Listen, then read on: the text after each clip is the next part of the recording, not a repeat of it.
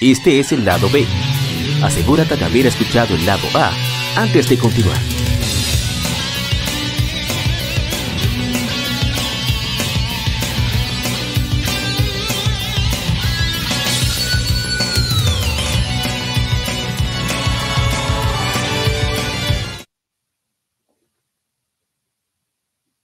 El tema de la semana. Un tópico o cuestión particular es debatido por la Legión.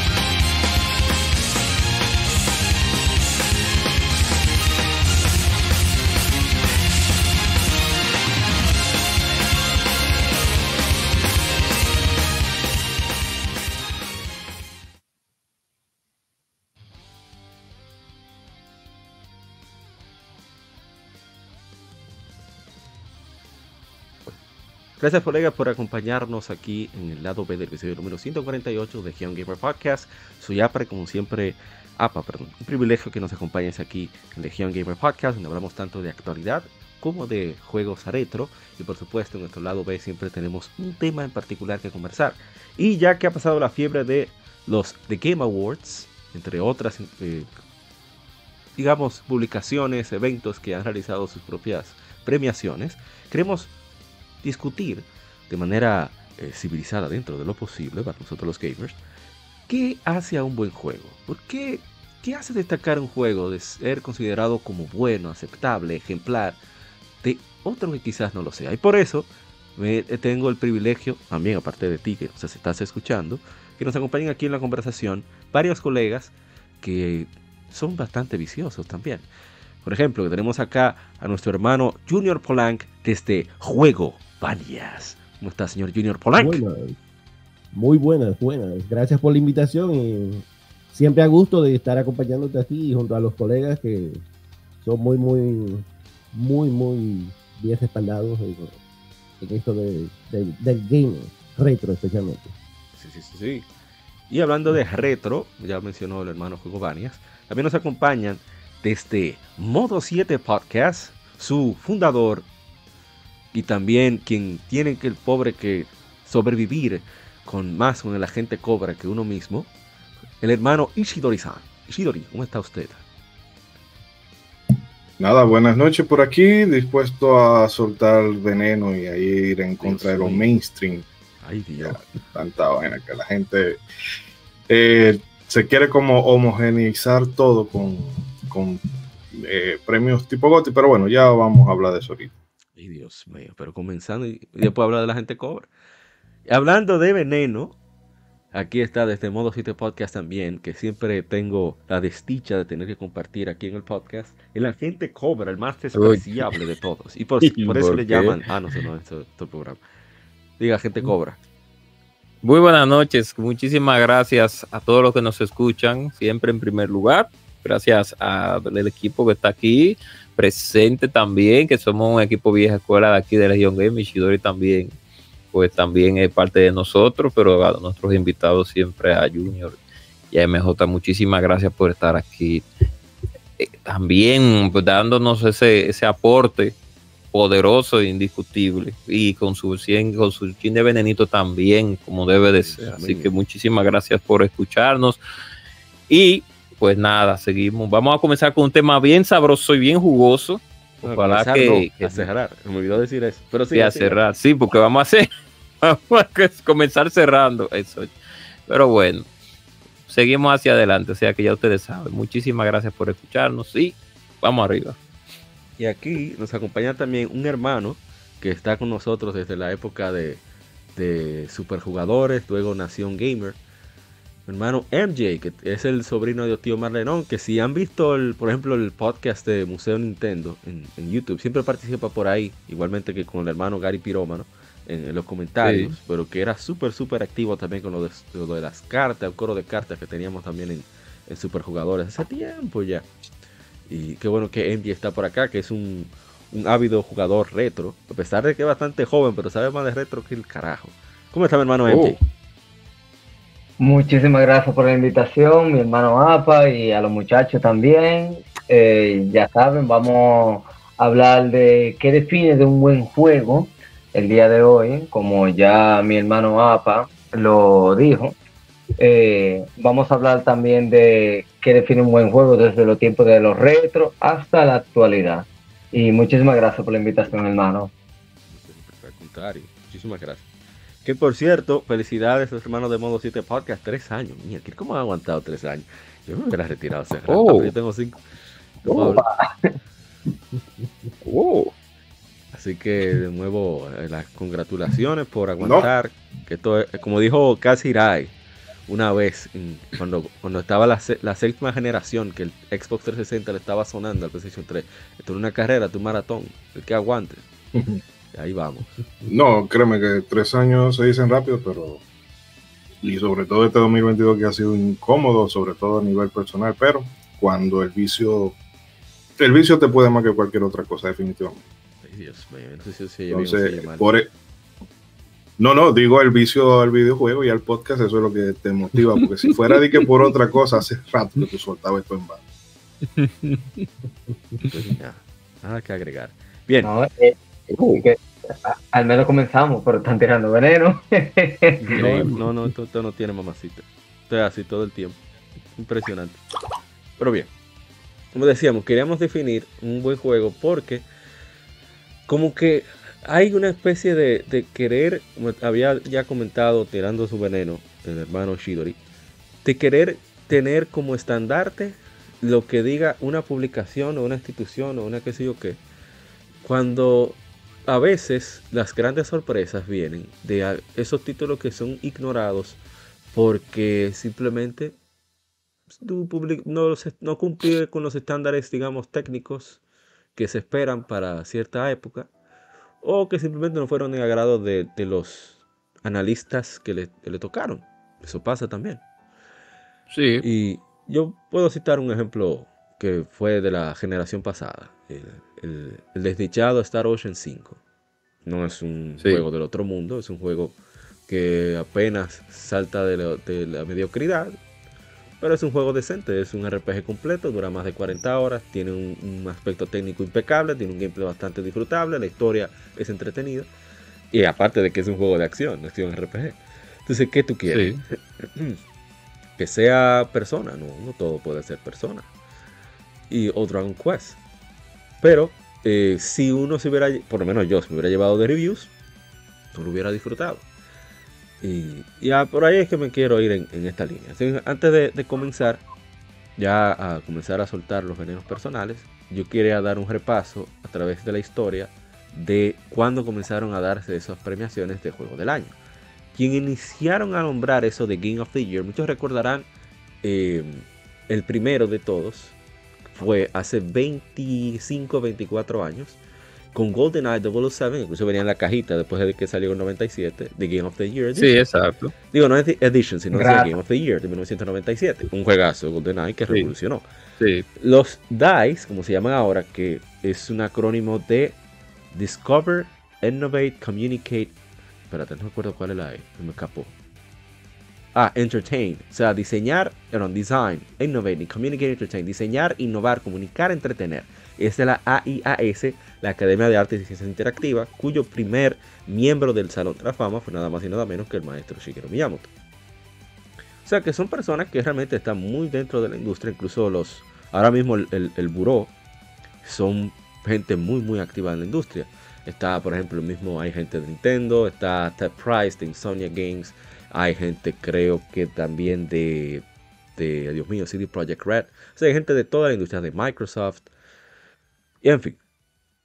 Voy a eh, leer cómo es el formato. Los nominados, los nominados en cada categoría son seleccionados por un panel eh, de miembros de la IAS, de más de 100 profesionales de la industria de los videojuegos, con diferentes facetas en la industria, incluyendo desarrolladores, programadores, artistas y editoras, que han publicado en la website de la AIAS cada año. Los nominados son votados por, por eh, los miembros, por todos los miembros, que son más de 22 mil miembros, a través de un sistema de votación seguro y confidencial. Y los ganadores son subsecuentemente anunciados durante la convención de DICE en Las Vegas, generalmente en febrero de ese año. Debido a este acercamiento, los DICE son considerados ah, la mayor, el mayor reconocimiento entre compañeros dentro de la industria, eh, mm, con más, por lo menos de manera interna, dentro de, digamos, las mismas compañías y desarrolladores, son considerados los más importantes por esta razón. Bien, voy ahora a, ir con los nombres, los nominados, no, los, ganadores, mejor dicho. 1997-1998, GoldenEye 007, publicado por Nintendo, editora Rare. En 98-99, Legend of Zelda Ocarina of Time, Nintendo, Nintendo EAD. 99-2000, The Sims, Electronic Arts, desarrollador Maxis. En el 2000, Diablo 2, Blizzard Entertainment, Blizzard North. 2001, Halo Combat Evolved, Microsoft Game Studios, Bungie. 2002, Battlefield 1942, Electronic Arts, Digital Illusion CE, eh, DICE, como se llama ahora, EA DICE. 2003, Ujú. Call of Duty, Activision, Infinity Ward. 2004, Half-Life 2, Valve y Valve.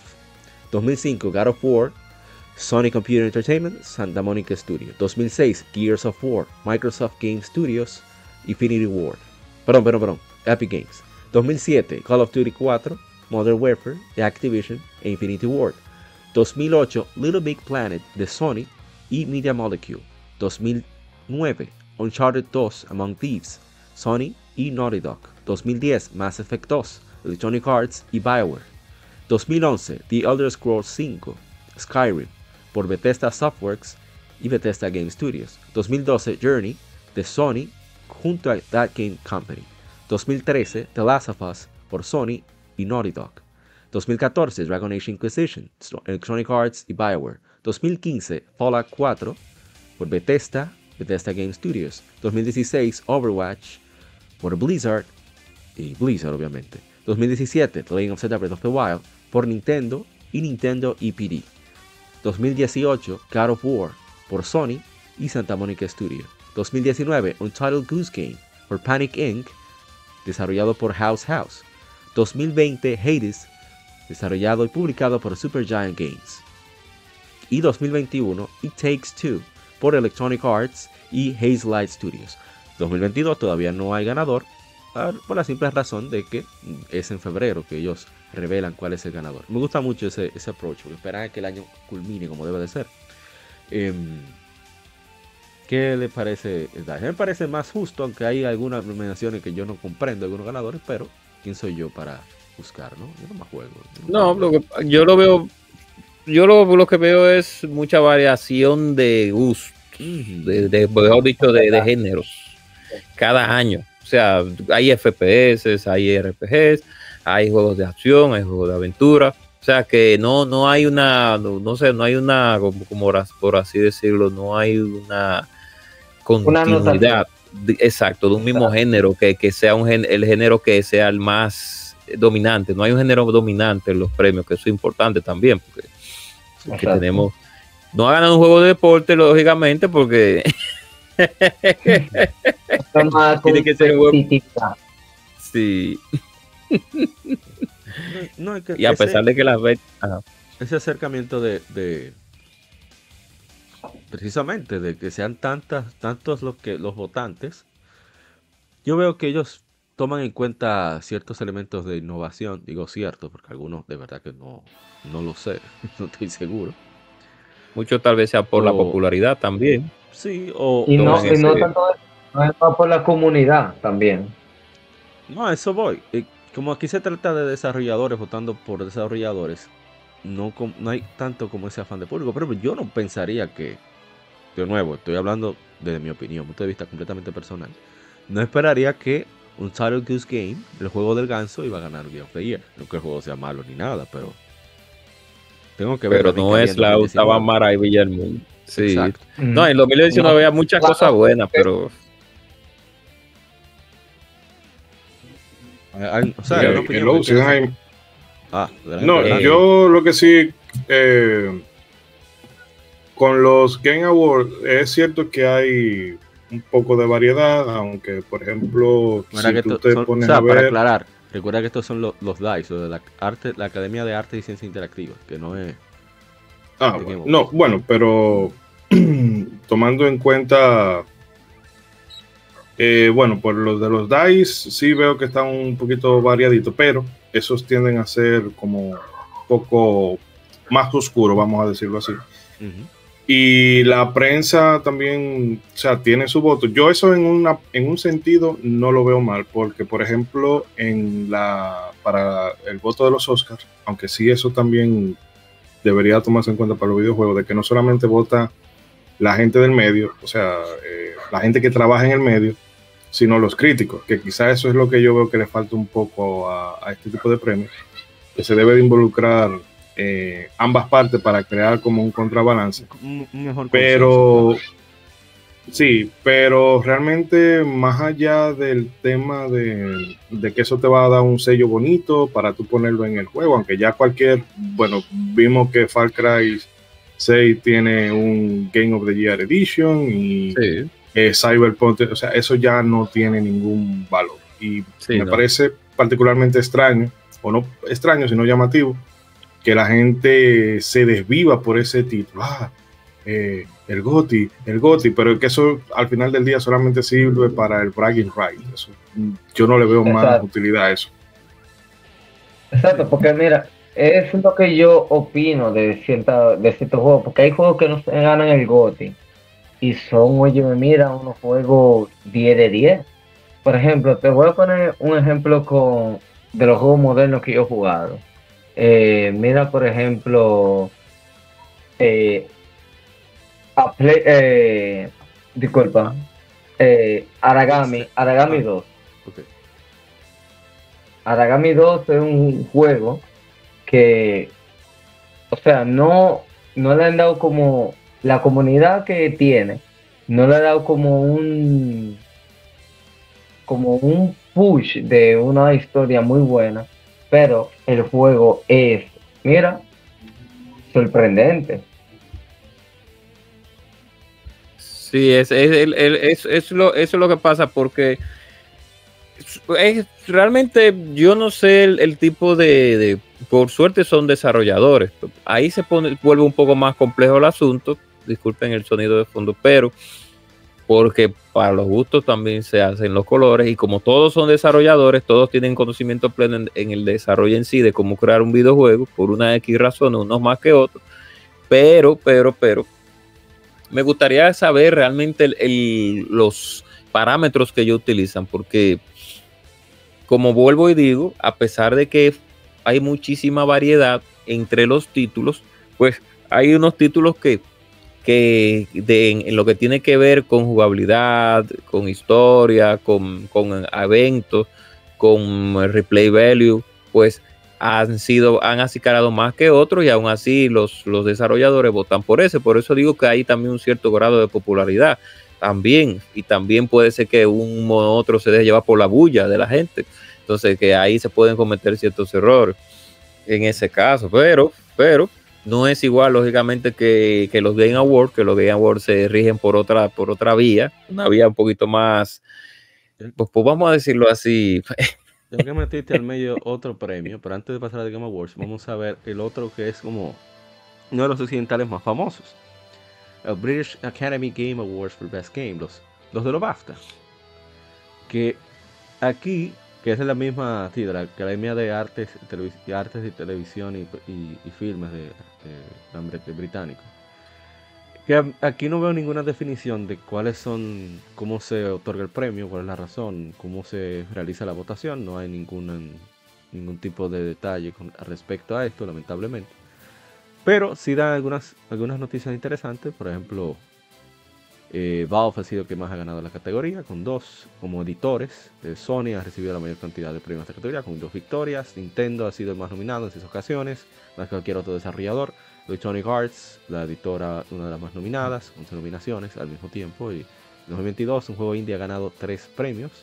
What Remains of Edith Finch en 2017, Otherwise en 2019 y Hades en 2020. El más reciente ganador es Returnal de House Marquee y de Sony. Ok, vamos entonces con todos los ganadores tratar de leerlo un poco más rápido. Para así, por cierto, un saludo para todos los que están en, el chat. Que nos vamos a leer todo para no perder el hilo de la conversación. Así que disculpen si les saludo tarde. Bien, 2002-2003 Call of Duty Infinity War Activision. 2003-2004 Half-Life 2 The Valve. 2005-2006 Tom Clancy's Ghost Recon Advanced Warfighter de Ubisoft.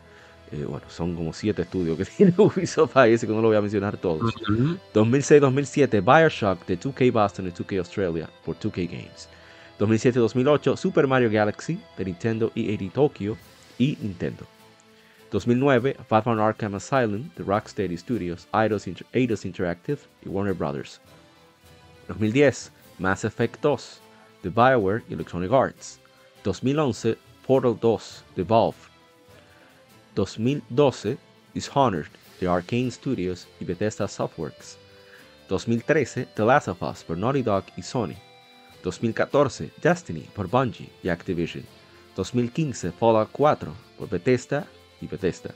2016, Uncharted 4, A Thief's End por Naughty Dog y Sony. 2017, What Remains of Edith Finch por Giant Sparrow y Annapurna Interactive, o oh, los franceses del gato. 2018, uh, God of War por Santa Mónica y Sony. 2019, Outer Wilds por Mobius y Annapurna Interactive, de nuevo los franceses. 2020, Hades por Supergiant Games.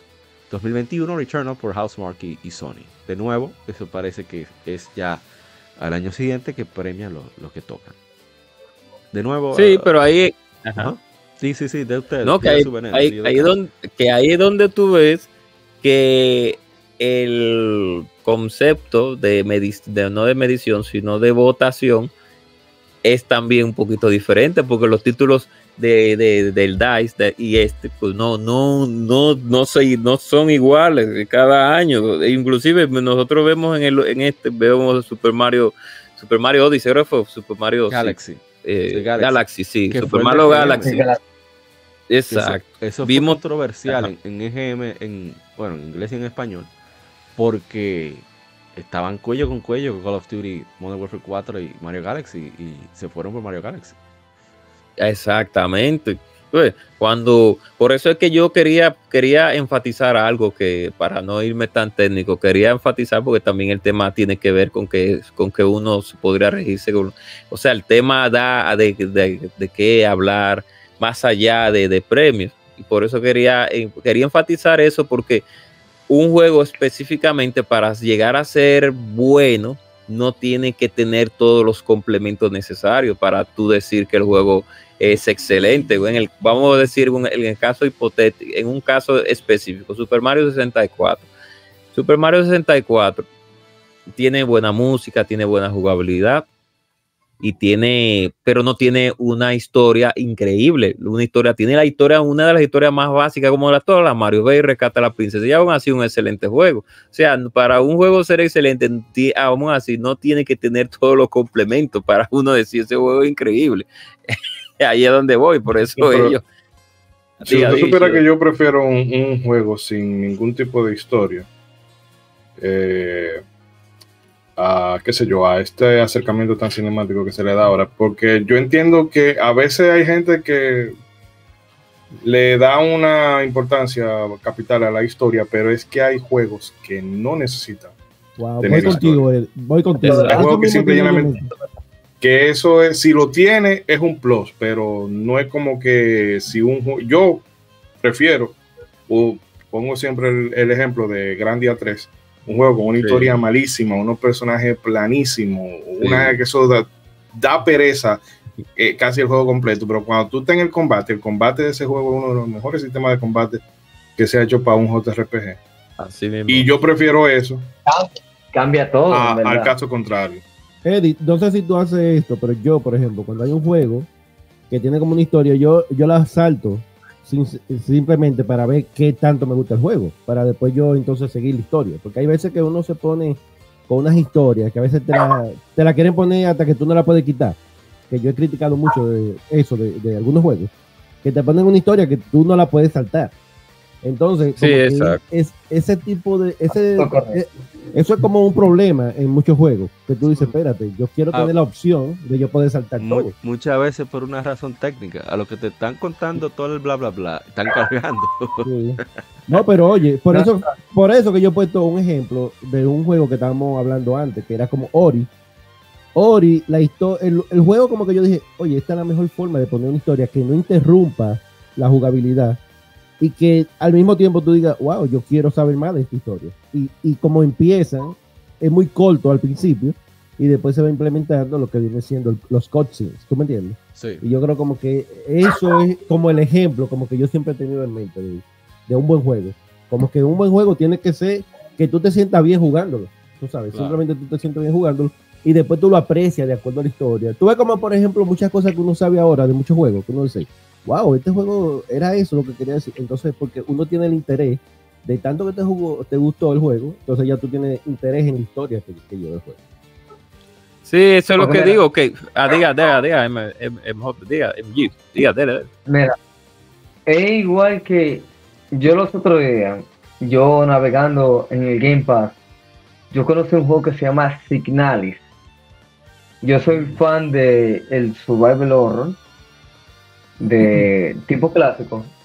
Eh, estamos hablando, por ejemplo, Cloud Tower de Super Nintendo, Sí. eh, Silent Hill, Resident Evil, pero el juego, o sea, yo lo vi sencillo, no busqué ningún rival ni nada por el estilo, y cuando yo comencé a jugar el juego, es un juego que, supongamos, liguemos un tipo de juego Silent Hill 1, o sea, Silent Hill clásico, con una historia de si, bueno, voy a decir un anime, no sé si lo han visto, Elgo Proxy, Ah, sí, el clásico bueno, Ergo muy Proxy, bueno. sí. muy bueno, y combínenlo juntos y pongan un poquito, o sea, como quien dice la sal, la pizca de Dead Space. Ok. El ¿Cómo? juego ¿Cómo se escribe el nombre?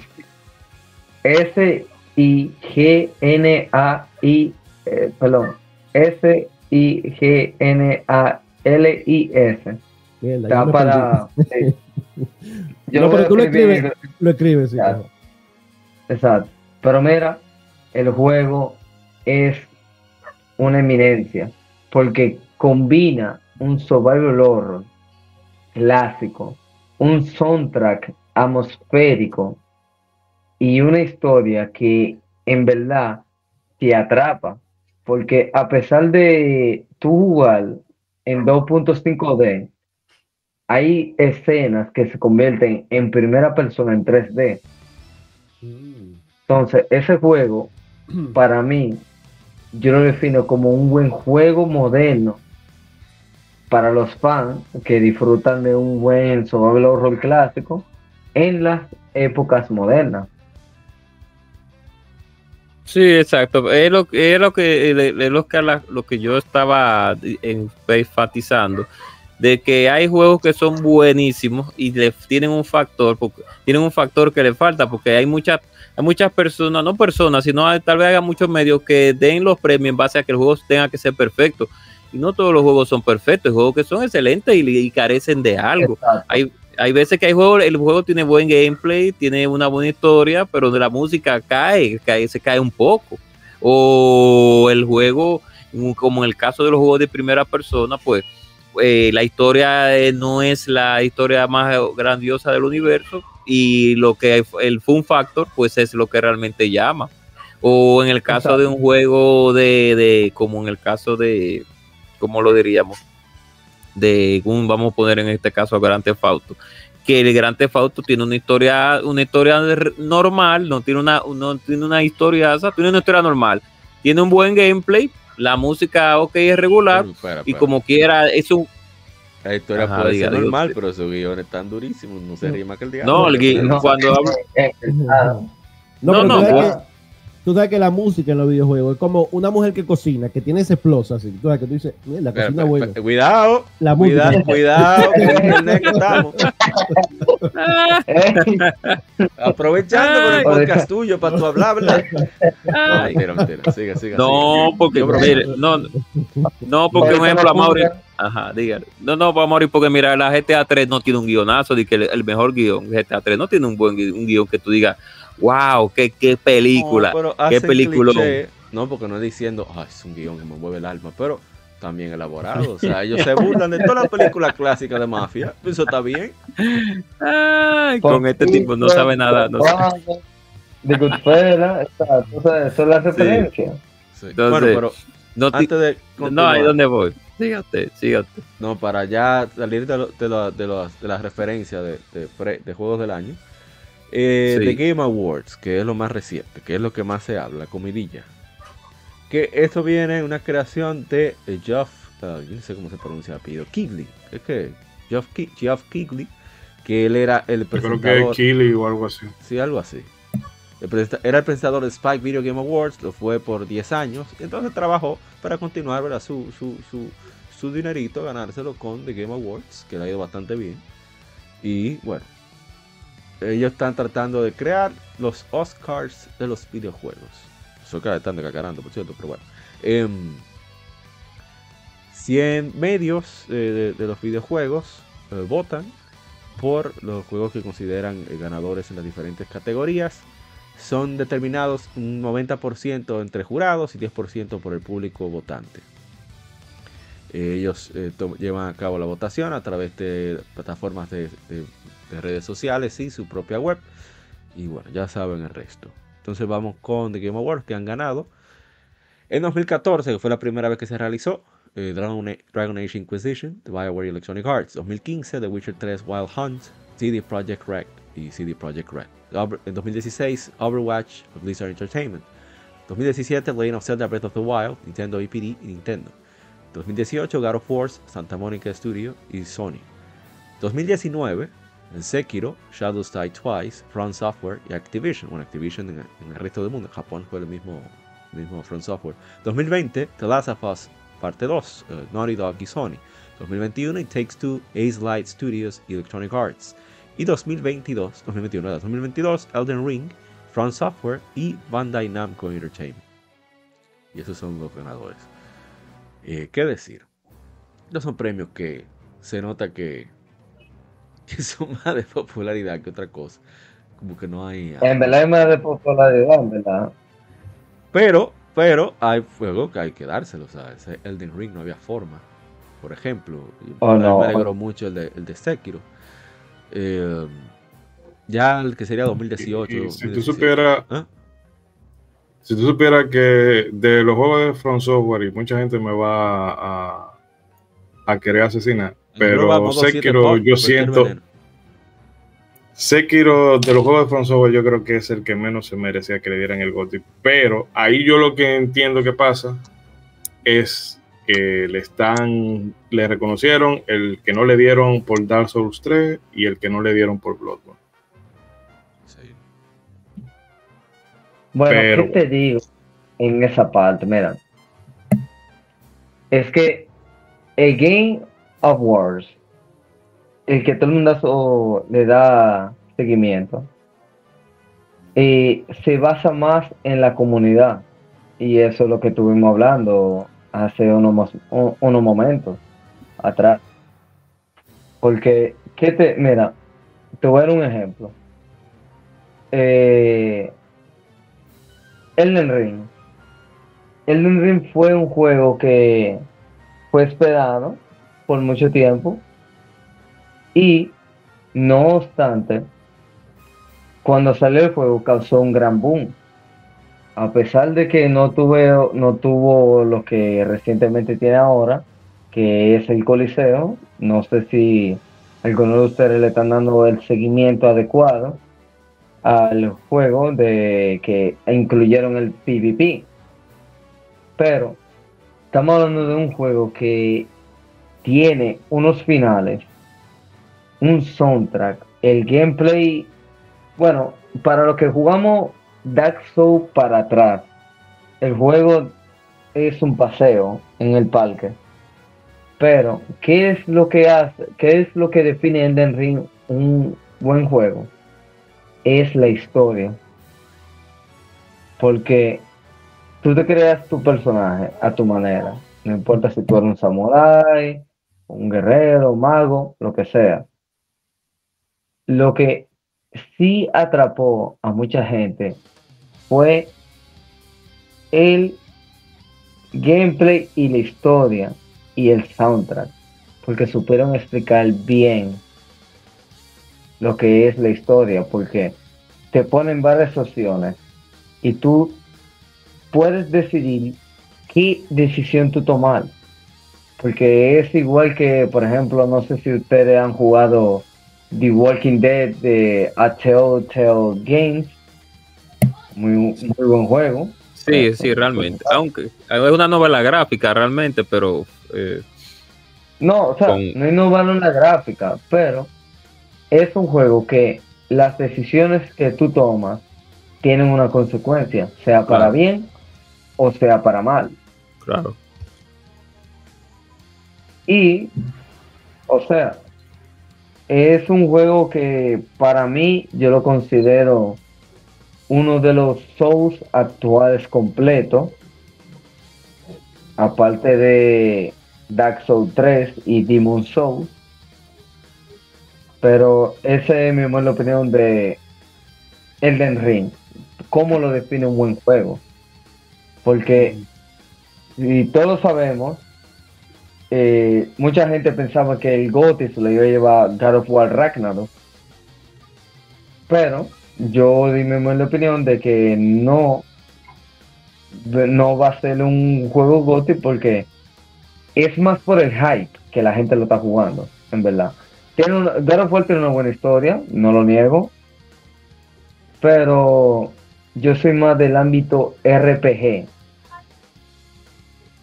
Yo entiendo esa parte, que le ha pasado a las otras God of War también. God of War 2, mucha gente lo jugó por el hype, mucha gente no jugaba eh, juego de videojuegos y por ese juego comenzó a jugar God of War. Pues, Eso pasa, ha pasado en muchos casos.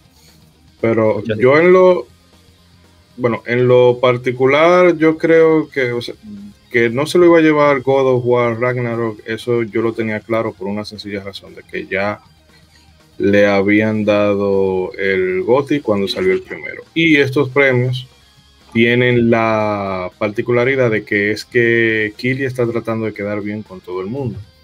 En el caso de Elden Ring, Elden Ring, eh, primero señores, el que no se metió a Ready en los años, porque Elden Ring lo anunciaron en 2019, si mal no recuerdo.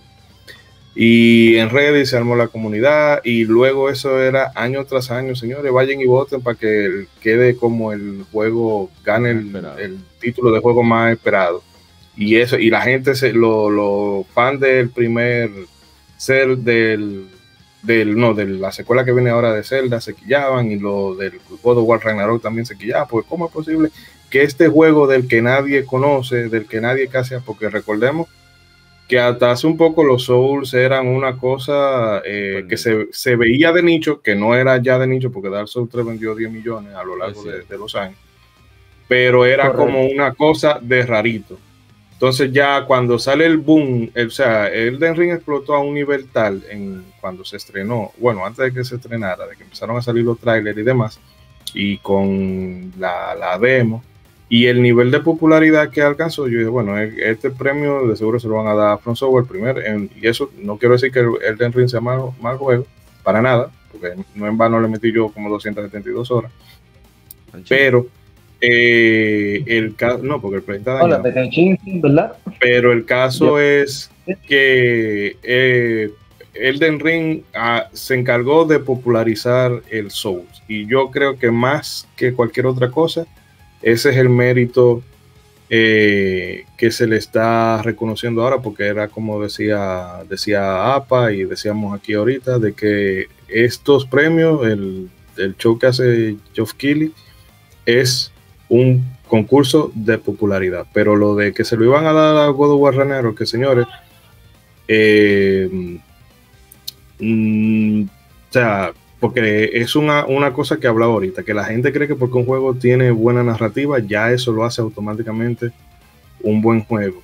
Y no es así. Y bueno, que hablando de narrativa, ahí yo sí difiero un poco contigo de, que la porque la narrativa de Elden Ring sí está más digerible que las otras, que los otros Souls, pero yo no creo que ese sea como el gran gancho que tiene la gente, porque incluso hay plot twists que están ocultos dentro del gameplay. Hay, para tú descubrir uno de los grandes secretos del juego, tú tienes que eh, hacer una serie de cosas secundarias para que un personaje te dé una magia y esa magia usarla en un, en un lugar concreto, concreto y luego tú descubrir que la identidad de fulano es tal. O, bueno, ya me no entré en spoiler porque ese juego está. Pero No, y- y- creo que es más con el tema de el- lo- la fortaleza del Den Ring, aparte de que era un Soul, creo que tenía más que ver, nada a ver con el tema de, de la exploración. Que en eso también y se me, me importa que se me tiren arriba. En eso yo siento que Oh, le pasa la mano por la cara a Bredo de Wild en el sentido oh, de que tú puedes tener un mundo, un mundo abierto sin necesidad de tener que sacrificar las benditas mazmorras. Porque, ah, no, no, quitamos, quitamos los los palacios, pero tú tienes un mundo entero para explorar. Pero cuando tú me quitas, cuando tú me quitas la esencia del Zelda, eh, yo siento que, ok, un mundo No, grande no para explorar, más, pero yo, ok, quiero, yo, me quiero, meto- mam- yo quiero escuchar a Modo 7, ten cuidado. oh, oh. No, pero entonces, ah, sí, mira, pero tú tienes esta, estos castillitos que se acaban en 10 minutos, o tienes esta máquina que en 15 minutos tú la acabas y no, tú puedes ponerme uno dungeon hecho y derecho y ponerme un mundo amplísimo que se puede explorar de arriba abajo. Pero bueno, eso ya eh, Oh. era un venenito que me quería soltar, pero sigamos con lo de que es un buen juego. Bueno, sí, vamos ya a entrar en eso. Ah, querían comentar algo más acerca de, eso, de esos premios. No, no, realmente yo quería mencionar solamente. No, no, no va al caso, está bien, pues puedes seguir, puedes seguir. Ok, entonces, Dar un venenazo a Pokémon, pero está bien. ya. Está bien. No, que a eso voy, que eh, muchas veces cuando se busca poner un juego sobre otro, por la razón que sea, y siempre, siempre se nos va, cuando se arman, estamos en el calor de las discusiones, se le olvida que los videojuegos son en esencia una experiencia, como experiencia son un asunto muy, muy subjetivo. Mira, qué bueno que ahora está desplegándose en pantalla para aquellos que están escuchando el podcast a través de YouTube. Super Smash Bros. Pro es uno de los juegos más odiados de toda la comunidad de Smash. Por la razón de que hay muchos elementos aleatorios a la hora del combate. Por ejemplo, a veces cuando tú haces movimientos repentinos, el personaje se resbala. Pero Sí. resulta que ese es uno de los juegos que yo más gocé de toda la saga de Smash. Porque es eh, lo que tú, si- tú sientes que hay mucho más nivelación de personajes. Ojo, yo no juego competitivo. Por eso estoy hablando bien del juego, lo sé. y aparte de variedad de personajes, la selección musical que tiene ese juego, porque fue, creo que es el único Smash en el cual el Sakurai ha trabajado sin tanto estrés. Que los tigres, los mismos músicos a veces se aparecían, se tiraban, aparecían eh, músicos de Game Arts. eh, estaba, Dios mío, ¿cómo se llama? Ishi- eh, Iwatare, Ryuki Iwadare, que es el compositor de, de, de Lunar y de, y de Grandia. Se pasó por allá a hacer Sí. arreglos. Se, pasó también. La- también se pasó también, Dios mío, ¿cómo se llama? Esta mujer de Wild Arms. Ella se pasó por allá también. Todos esos tigres, porque estaban en una fiesta en el momento del desarrollo. Y eso se siente en el juego. Es una de las cosas que me fascinan de, los videojuegos. Como a través de, de algo tan, tan técnico como códigos y demás, tú puedes a veces hasta te pueden transmitir qué, qué sentían los desarrolladores al momento de- de hacer el juego. Pero eso quita que porque Super Smash Bros. Ultimate de Nintendo Switch tenga muchísimas cosas mejores, le quita que la experiencia de Super Smash, Smash Bros. Pro sea mal juego. No, simplemente hay uno que que está más, más enfocado en un tipo de público que otro. Porque Exacto. porque tienen que competir Mario Kart eh, 8 Deluxe con Gran Turismo 7 o con Forza, si, si tienen Exacto. Objetivos de público distintos. Eh, yo estaba disfrutando hace unos meses de un Hot Wheels que dieron el Plus. Durísimo el juego. Una pista loquísima. Yo estaba loco. Y tiene creación de pista y puede descargar pista, que eso es algo que no tiene la mayoría de juegos. Entonces, Sí. siempre a veces como que nos perdemos en el hecho de que no, tengo que jugar solamente lo mejor de lo mejor. Pero lo mejor es el que he considerado el top de- del año, no es de tu interés.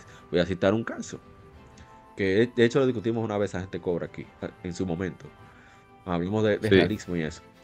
El famoso Red Dead Redemption 2. Yo no sé si quiero jugar ese título. Bueno, me dijeron que tengo que tener cuidado cuando voy de casa porque la carne se me pudre, pero ¿cómo así? Sí, es muy realista. Y o sea, yo tengo que tomar en cuenta hasta ese. No, pero eh, no, no me interesa. No. Y a mí me gusta, eso- a mí me gusta eso eh, y de lo bien Ese- desarrollado que está ese juego. Ese juego está muy bien desarrollado. Muy, Ese es el punto. Lo primero, en mi opinión, ¿eh? lo primero que define un juego, un buen juego es tu preferencia personal. Que un juego se acople a lo que a ti te interesa, a lo que estás dispuesto a aguantar. Y ese equilibrio entre eh, virtudes y virtudes entre comillas y defectos entre comillas. Voy a citar otro ejemplo universal de que he considerado un grandioso juego, pero a mí me pesa jugarlo. De hecho, por eso no lo he jugado. Valkyrie Profile, el primero. Oh, ¡Ey! ¡Ey! ¡Ey! oh, ¡Ey! Sa- Yo Oh. sabía que se iba a armar una vaina. Yo Oh. sabía. espérate, espérate. A mí no, me pero pesa- para que explique. A mí me pesa No, ese juego, la, la narrativa hasta el doblaje está hecho de excelente calidad. El gameplay de combate Sí. me encanta también, los visuales Sí, también. durísimo. Pero tú sí. tienes límite para explorar, estás limitado en las opciones que puedes ejecutar porque tú tienes un tiempo limitado de las acciones que puedes tomar. Ah, yo no aguanto, eso me molesta, esto me molesta de Eso es verdad. también. Es que yo Pero si tú supieras que en realidad, o sea, eso al principio agobia, pero luego tú te das cuenta de que tú tienes más tiempo del que necesitas. De hecho, No, llega un punto en el que en el que ya yo nada más le daba select para que se terminaran los periodos y, siguiera. O sea, a priori, eso pasa también un poco como con el sistema de Final Fantasy VIII de extraer magia. Que es agobiante, pero en realidad eso tiene un workaround. Y si tú, si tú juegas bien tus cartas literalmente, o transformas a un enemigo en carta, esa vaina está trayendo magia. Tú no tienes que recurrir a ella. Pero a priori, si tú no te metes de lleno en el juego, eso realmente mm, se te escapa. Yo no tuve problema con Y, De hecho, es mi y- favorita de y- y PlayStation, la es- 8. y eso, que igual que. O sea, Valkyria Profile es igual que Demon Crest de Super Nintendo. Que tú, o sea, tú puedes explorar, pero que el punto de Valkyria Profile es que tú tienes un tiempo en específico. Por ejemplo, si tú dudas mucho recorriendo, o sea, el modo open world que tú estás volando y eso, tú, te- el juego te castiga en sí, porque te pone así como, cuando tú llegas a un lugar, te dice, mira, pasaron tanto tiempo, o tanto mes, o tanto día. Y el juego, o sea, te castiga en un nivel de que tú tienes que pensar rápido dónde tú tienes que ir. No importa dónde tú llegues, porque como quiera, de igual manera la historia se van a conectar. Eso es lo, lo- lo que más me sorprende a mí de Valkyria Profile.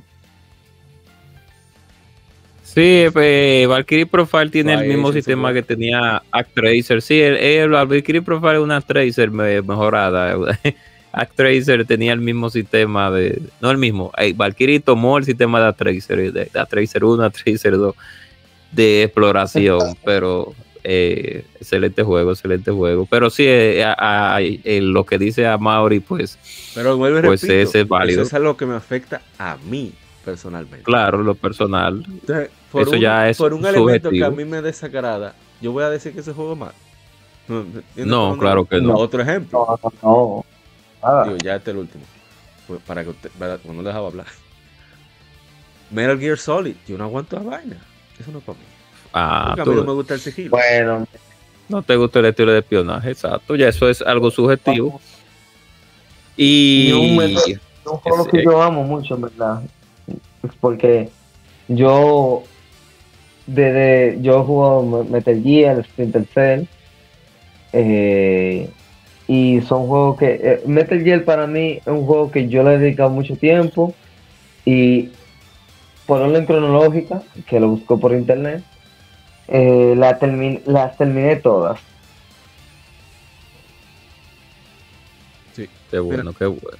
Eh, no sé si alguien quiere dar algún ejemplo o establecer alguno de sus eh, indicar alguno de sus parámetros para considerar un juego bueno. Yo he descubierto Bueno, muchas cosas este año que voy a compartir. No, pero hablen ustedes, ¿sabes? Diciendo. Tú sabes- Quiero compartir sabes que después. Ajá. para mí, por ejemplo, un juego, lo primero que tiene que ser, por ejemplo, de acuerdo, como tú dijiste, es muy difícil que todos estemos de acuerdo con lo que nos gusta, porque cada quien tiene como gustos diferentes y eso. Excepto que Pero a mí que me gusta- no hay forma. No hay na- es que no Oh, hay manera. Oh, No, no, no, Sí, no, no, No, exacto, Oh. no, pero, El que no pero, le gusta lo sacamos. Sí, sí. Oh. No, pero viniendo, por ejemplo, de, de ese estilo de juego, por ejemplo, plataformero como Metroidvania, por ejemplo, por decirlo así, a mí, como lo que me enganchó de ese tipo de juego era que era como un complemento, es un complemento de todos los juegos que a uno le gustaba de Nintendo, Super Nintendo, todo mezclado, como RPG, acción, todo está, está mezclado. Entonces, incluso, una de las cosas que yo he visto, por ejemplo, que me desencantan de un juego, que por ejemplo tengo que pensar mucho para jugarlo, es como si la dificultad es demasiado fuerte, como que tú dices, espera, como que no estoy en el mood de estar jodiendo mucho. Por ejemplo, si es muy fácil, como que tú dices, no me gusta esto. Entonces, como que el juego tiene como que irte enamorando prácticamente. Como poco a poco, ¿sabes? El juego empieza como con una facilidad más o menos y después va aumentando y que vaya incrementando. Eso es como una, una de las bases buenas del juego. Después, lo de la jugabilidad, obviamente. A mí sí me gustan unos buenos controles. Tú sabes que tú digas, ok, este personaje hace todo. Por ejemplo, eh, después de Ori, yo había jugado, no me había encontrado con un juego tan bueno como en los controles, como Hack. No sé si alguien lo ha jugado aquí, Hack, que es un Metroidvania también. H-A-K. Ese juego tiene, sí, ese juego No. lo que es, por ejemplo, los poderes que uno va adquiriendo, lo- los upgrades y todo eso, te hacen que tú te enamores del juego también. Entonces, por ejemplo, para mí, como ese tipo de elementos eh, son muy buenos en un Metroidvania, por ejemplo. En un RPG, por ejemplo, a mí me gusta mucho el RPG. A mí, yo jugaba mucho RPG antes, mucho más. Pero yo he visto muchos RPG que tienen como mucho diálogo, como simplemente por tener diálogo. A mí me gusta, por ejemplo, yo estaba incluso hasta pensando hacer una RPG de que en RPG Maker y cosas así. Dije yo, qué bien sería como que el diálogo se vaya incrementando, pero después, a medida que tú vayas como eh, enamorándote del juego y que tú te vayas interesando. Entonces, como que hay muchos juegos que incluso yo digo, diablo, pues yo estoy cansado de darle a, a que a que todo este diálogo se vaya para yo simplemente explorar el juego a ver si me va a gustar, porque en, en lo que estábamos hablando antes también, por ejemplo, cualquier juego puede tener un buen diálogo, pero no puede tener una buena jugabilidad. Y yo como que no le encuentro sentido. Eh, yo mejor jugaría algo así como de una novela, de, esos juegos que son novelas gráficas, y ahí tengo como la mejor historia y no tengo que estar jugando tanto. Entonces como que, por ejemplo, para mí, una de las razones de las que uno juega es como para uno sentirse como desestresado por una parte, que uno se, que uno le pasen las horas jugando y uno ni se dé cuenta de, de lo bueno que es el juego. Entonces como que hay veces que, por ejemplo, eso es lo que se te hace difícil a veces, como encontrar el juego que enganche contigo. Y muchas veces hay juegos que son, que son prácticamente malos, pero tú sabes que este es malo, pero como que me hace jugarlo y como que yo lo puedo llegar al final y eso. Y es como una magia como rara a veces, como para uno decir qué tan bueno es el juego. Por ejemplo, tú, tú diste el ejemplo de Symphony of the Night, pero un parámetro que incluso juegos que lo han imitado, casi al 100%, por decirlo así, no tienen la misma magia. Y hay otros que, por Claro. ejemplo, tú sabes, yo diría que lo han superado mucho, por mucho, pero mucha gente no lo puede aceptar. Es como Metroid, Super Metroid, ¿verdad? Que todo el mundo dice, oh no, Super Metroid es la mejor. Y como que se encuentran como culpables de decir Metroid Dread es mejor. Por ejemplo. Ay, Oh, Digo, ay, Dios Ay, mío. oh. cuando Ay, juegue, ay. cuando juegue, cuando juegue Metroid Dread, redes voy- sociales. Si cuando- usted quiere soltar su veneno, diríjase por allá. Sí, yo. cuando No, no, juegue la, cuando juegue Dread, Dread, voy a dar mi opinión porque la tengo en un pedestal muy alto la, la Super Metroid y y eh, Junior.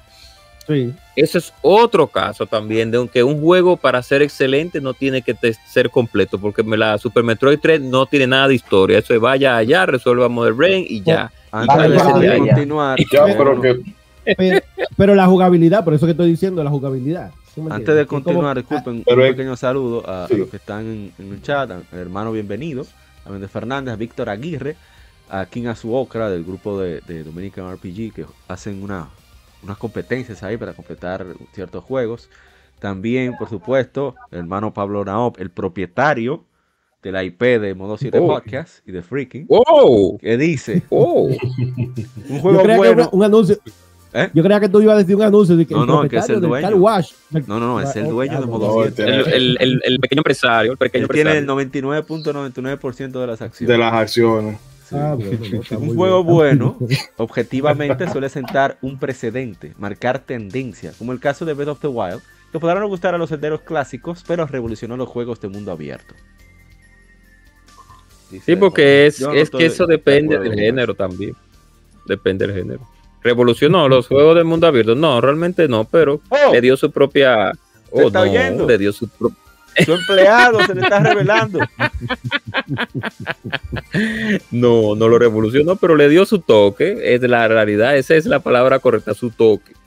Porque el mundo de juego abierto venimos desde hace 250 mil años en computadora y en uno que otro o sea, aparato. No, yo, Entonces, yo- yo sí creo que el, el trabajo de, de la física, no la estructura del juego, sino la programación del juego, sí fue revolucionario en ese aspecto. sí, de claro. tener No, yo elementos creo que- tan interactivos. No, Sí, pero muy bonito. También el bonito, tema de, de la navegación, de hacerla intuitiva, en el sentido de que no hay que ponerte, no hay que llenarte la pantalla de iconos y de marcadores y de busca esto aquí, Sí. sino de que Sí, todo te llega visual. Y bueno, eh, eh, el mundo siempre está lleno de, de cositas y todo es perfecto. Pero yo entiendo que eso se puede, que a eso tú no me vas a decir a mí que yo no le podían poner cuatro o cinco templos de verdad. O sea, eh, eso es lo único que le falta a ese juego. Dice Víctor Aguirre, yo creo que un juego bueno debe ser divertido. Si es divertido, la narrativa, los gráficos, incluso la música pasan en un segundo plano. Ahí sí, ahí sí estoy de acuerdo. Ah, De mira, hecho, yo- eso yo le iba a decir, eso yo le iba a decir a, a Eri Ansel. Esa vaina de medir los juegos por historia, eso es de, de hace como 10, 15 años. pero es que penalizar a un juego por si tiene o no tiene historia, eso como que yo lo veo, no sé, no lo veo procedente en el sentido de que eh, un videojuego primero un videojuego. Yo creo que el, el atributo principal que debe de tener un juego, independientemente de todo, o sea, puede, le pueden faltar todos los otros atributos, pero el que no puede dejar de tener es el de ser, eh, ¿cómo decirlo?, engaging, que tú lo agarres y no lo puedas, o bueno, no que no lo puedas soltar, pero que te invite a seguir jugando, porque recuerdo hace no mucho cuando Neil Kaufman estaba hablando de... no que The Last ¿cómo of? Us No es 2. Drog- Drog- Drogman. Ah, ah, Drogman, yo pensé que era Kaufman. pero ¿Eh, en ¿De fin. Rockman o de El Drogman? caso es- Drogman de ah, Hoy ve. El caso es que él decía que bueno, que The Last of Us, 2 The Last of Us parte 2 no es un juego precisamente divertido. Y entonces la gente piensa, tal vez, que divertirse en un videojuego es, eh, no sé, brincar en un Mario, recoger moneditas o hacer piruetas. No, no. Si tú te estás divirtiendo en un juego es porque ese juego, o sea, porque te está causando placer jugarlo, independientemente Claro. de que sea un Mario Kart, de que sea un survival horror, de que sea un juego de espionaje, porque eso es lo que te está, el, el gameplay que tiene es lo que te está incentivando a, a- seguir. Entonces yo creo que eso es lo primero que debe tener un juego. Después de ahí puede no tener música, puede tener, eh, no tener el, gráfico de última generación, puede ni siquiera tener diálogo, que nada más sea, mira, esta es la pantalla, presa estar y ya tú estás jugando. Porque, por Así ejemplo, pasa con juegos como este Journey, yo no lo he jugado, pero muchísima gente le tengo- encanta ese juego y ese miedo. juego, Aquí entre nosotros, ¿Mm? yo tengo miedo de jugarlo porque es que son dos horas. de- O sea, si tú lo sueltas, tienes que comenzar de cero. Yo no lo puedo Brutalmente. Son dos horas que tú tienes que perder Brut- para ver, saber si te va a gustar. Brut- no, pero te digo en, en el sentido de que en ese juego mm, no hay diálogo, todo te lo cuentan. Sí, es verdad. Eh, bueno, si es que te lo cuento, o sea, eh, un videojuego no necesita. ah, a mí, como jugador de JRPG, me gustan que tengan buenas historias. Y, por ejemplo, eh, o sea, si los diálogos están bien escritos, a mí no me pesa tirarme. Bueno, Erian se lo sabe, que jugamos Sí. en Ollía, Sí, que ese durísimo. Ollía eso era habla, habla, y en medio del habladero te decían, loco, vamos a seguir hablando. ¿Tú quieres grabar ahora? Está bien. y tú grababas. Pero es porque todo lo que te presentan ahí está plan- bien planteado y todo lo demás. Pero cuando en un juego, me- qué sé yo, que me agarra el típico arenjade, yo soy eh, Yosuke, no sé qué diatre, este es mi primer día en esta escuela secundaria, pero descubro que tengo superpoderes y todas las chamaquitas están enamoradas de mí y todos los diálogos son nada más hablando plepla, plepla, plepla, plepla, plepla, plepla. Esas cosas ya sí, me espérate, para eso mejor eh, bueno, si tiene, como decía Junior ahorita, ok, eh, saltar escena. Eh, Ah, pero, sí, sí. no, pero que aterrizando lo que yo decía ahorita, de que primero que el juego tiene que ser engaging, eh, tiene que ser atrapante, vamos a decir así, eh, eh, su jugabilidad, y que, o sea, si tiene que penalizar un juego por si tiene historia o no tiene historia, yo realmente mm, no sé, no lo veo tan así. Ahora, O sea, Eddie, no- una para mí no es un factor que le quitaría eh, que le quitaría punto en mi caso.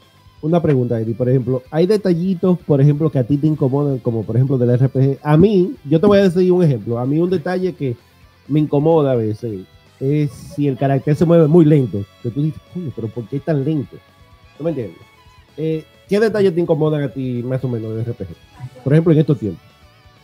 En estos tiempos, me primero que tienen miedo de que tú te pierdas, porque ahora hay que explicártelo Ah, sí. todo. Sí, Hay que ponerte cinco pantallas. O sea, en Final Fantasy 13, por ejemplo, tú tenías 40 horas de juego y todavía te saltaban tutoriales. Y yo, pero viejo, eh, eh, eh, yo quiero jugar un maldito juego, no hace un, un examen de ingreso a la NASA. Eh, me choca un poco el tema de de cierto, o sea, de que el- me gustaba más el, el, JRPG de antes porque era más tirando hacia la, vamos a decir, hacia la literatura. El JRPG, por lo menos el que está más pegado ahora, es, tiende como co- parecerse más a un anime que a otra cosa. Y entonces, pero ya eso, bueno, yo siento que los japoneses de ahora no tienen, eh, son tan encerrados en sí mismos que al tener poco contacto con la realidad son muy malos a la hora de, de, de escribir inter- eh, interacciones humanas en- entre sus personajes. Y eso a mí me da un cringe del diablo, la- en mucho diálogo. Y por eso Entonces- cuando yo jugué Dragon Quest 11, que es un juego que es verdad que tiene cliché de 20.000 vainas, pero todo está tan escrito a la manera noventera Ok, que a mí no me pesaba. Y me pesa una vaina que siempre me y perdona Junior, ya para terminar, una no, vaina no. que siempre me ha dado cuerda de los JRPG, pero no de ahora, sino de siempre. Es de esa vaina de que de, del postgame. De tú acabas el juego para que te den el equipamiento más brutal. ¿Ya para qué? Ah, sí, es verdad, es verdad. ¿Para qué? Sí, sí. Eso es verdad. Eso yo te iba a decir también, que era algo como que incomoda. Cuando un juego, para mí, como que cuando yo termino un juego, por más que sea, si yo lo termino en 70%, ya yo no digo, tú sabes que yo no lo voy a sacar 100%. Yo como que, por ejemplo, juego de acuerdo a mi manera, y si ya llegué al último jefe y estoy equipado con lo que tengo que tener, ya yo no vuelvo para atrás. Ah, no, déjame sacar el 100%. Yo como que prefiero ir a otro juego ya diferente y no di que seguir eso. ¿Tú ¿Me entiendes? Me imagino, tú eres así también. Eh, sí, a mí me pasa eso, de que yo trato de antes de llegar a donde, a donde el último jefe, recoger todo lo que se puede. Ok. Eso No, tiene pero- riesgo, eso tiene riesgo de que cuando tú llegas al último jefe no te sabe a Sí. nada. Pero yo prefiero eso, de tratar de conseguir todo lo que más se pueda. Hay cosas que a uno publicado se le van a pasar. Pero en lo particular, o sea, yo hago eso, terminé, amén, me paso a otra cosa, quitando Sí, yo lo- lo- los Souls por, por el tema de- del New Game Plus y los diferentes finales. O bueno, no solamente los Souls, sino todos los juegos que lo hagan. Pero, por ejemplo, yo no siento esa pasión que tiene la gente de cazar platino, porque también es otra cosa. Hay gente que cree que es obligado sacarle lo último de lo último a los juegos por- como imposición. Si tú lo quieres hacer, amén. Pero hay gente que, ay, tú no le sacaste el platino, ah, pues tú no estás en ella. A mí que me importa, a ti te dan un carnet de gamer por sacar platino. No, para nada. no puede para hablar si no tiene platino. Rueda durísimo. Pues sí. Mira, Dice Oh, eh, Mega Mixtape Yo te comentando. No innovó, no era nada nuevo, pero todo lo imitaron. Eso es para nosotros, una galleta. oh, oh. Ay, Pero ahí voy a decir, ahí voy a decir una cosa. Yo no veo tanto el tema de la imitación, porque por lo menos en Occidente los juegos de mundo abierto se siguen siendo iguales, llenos de marcadores, llenos de vete aquí. Y por ejemplo, con el con bueno, el Horizon Forbidden, Forbidden West, la tipa te, ah, tengo que ir por aquí. Ay, o sea, eh, los juegos mundo abierto siguen siendo igual de guiados. Yo creo que esa movida solamente le queda bien a, a los japoneses, y en concreto a, a Nintendo, pero no veo como que eh, wow, Zelda, el, el, sí, como que el Bredo de Wild hizo el mundo abierto de esta manera, ahora todo el mundo lo está haciendo. Yo siento que los desarrolladores japoneses, te digo, los occidentales siguen haciendo la misma vaina ultra mega guiada de siempre. Sí, realmente. Iba a decir, Es verdad. antes de continuar, el amigo Michael Simmons, que es un artista de Pixel, dame asegurarme antes de decir un disparate. También Oh, dos segundos ay. lo que carga Instagram. Sí, efectivamente. Eh, está aprendiendo a hacer juegos, hace pixel art, es dominicano. Dice, hicimos la pregunta en las diferentes redes sociales y por fortuna Michael Simmons sí nos escribió. Nos dice, entiendo que lo que un elemento que rompe o hace uno a uno a un juego es su capacidad de tener continuidad, o sea, de que todos los elementos del entorno, los niveles, sus personajes y demás, que todo vaya en sintonía con el mundo y se tome a sí mismo con coherencia. Entiendo que un juego logra su cometido cuando te transporta a su mundo, y para eso se necesita mucha coherencia en todos sus elementos para que te puedas creer lo que pasa dentro de él. Me gusta, me gusta esa vaina. sí, está ah, subjetivísimo, sí, pero sí, tiene su, tiene su, tiene su- sí. Apa, Loco, tú sabes que Yo, he- yo he yo movido el cocote jugando Rocket League. No, pues, apa, tú sabes que Ey. con él, Ey, Con él.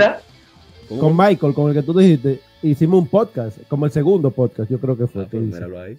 y, y, y duramos como dos horas y media y adivina qué, no se grabó.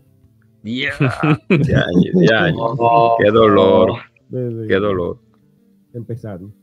Si dan carnet, No, pero mira, pa- para mí, de los juegos, de los pocos juegos indie que yo he jugado, pero Rocket League es una grasa. Ya, ya, ya no es indie, Lo lamentablemente. que es Rocket Ah, no, ya oficial ya, pero de los juegos indie que yo jugué una vez, que es una combinación entre un juego retro y ligado con Metroidvania a mitad del juego, The Messenger. Ah, sí, de Messenger, sí. Oye, ese cambio de 8 bits, cuando yo estuve jugando la primera vez que yo estoy así, nada, normal, un juego 8 bits, pero que cambia a, 10 a 32 bits o 16 bits, si mal no recuerdo, que cambia como un entorno tipo juego Sega.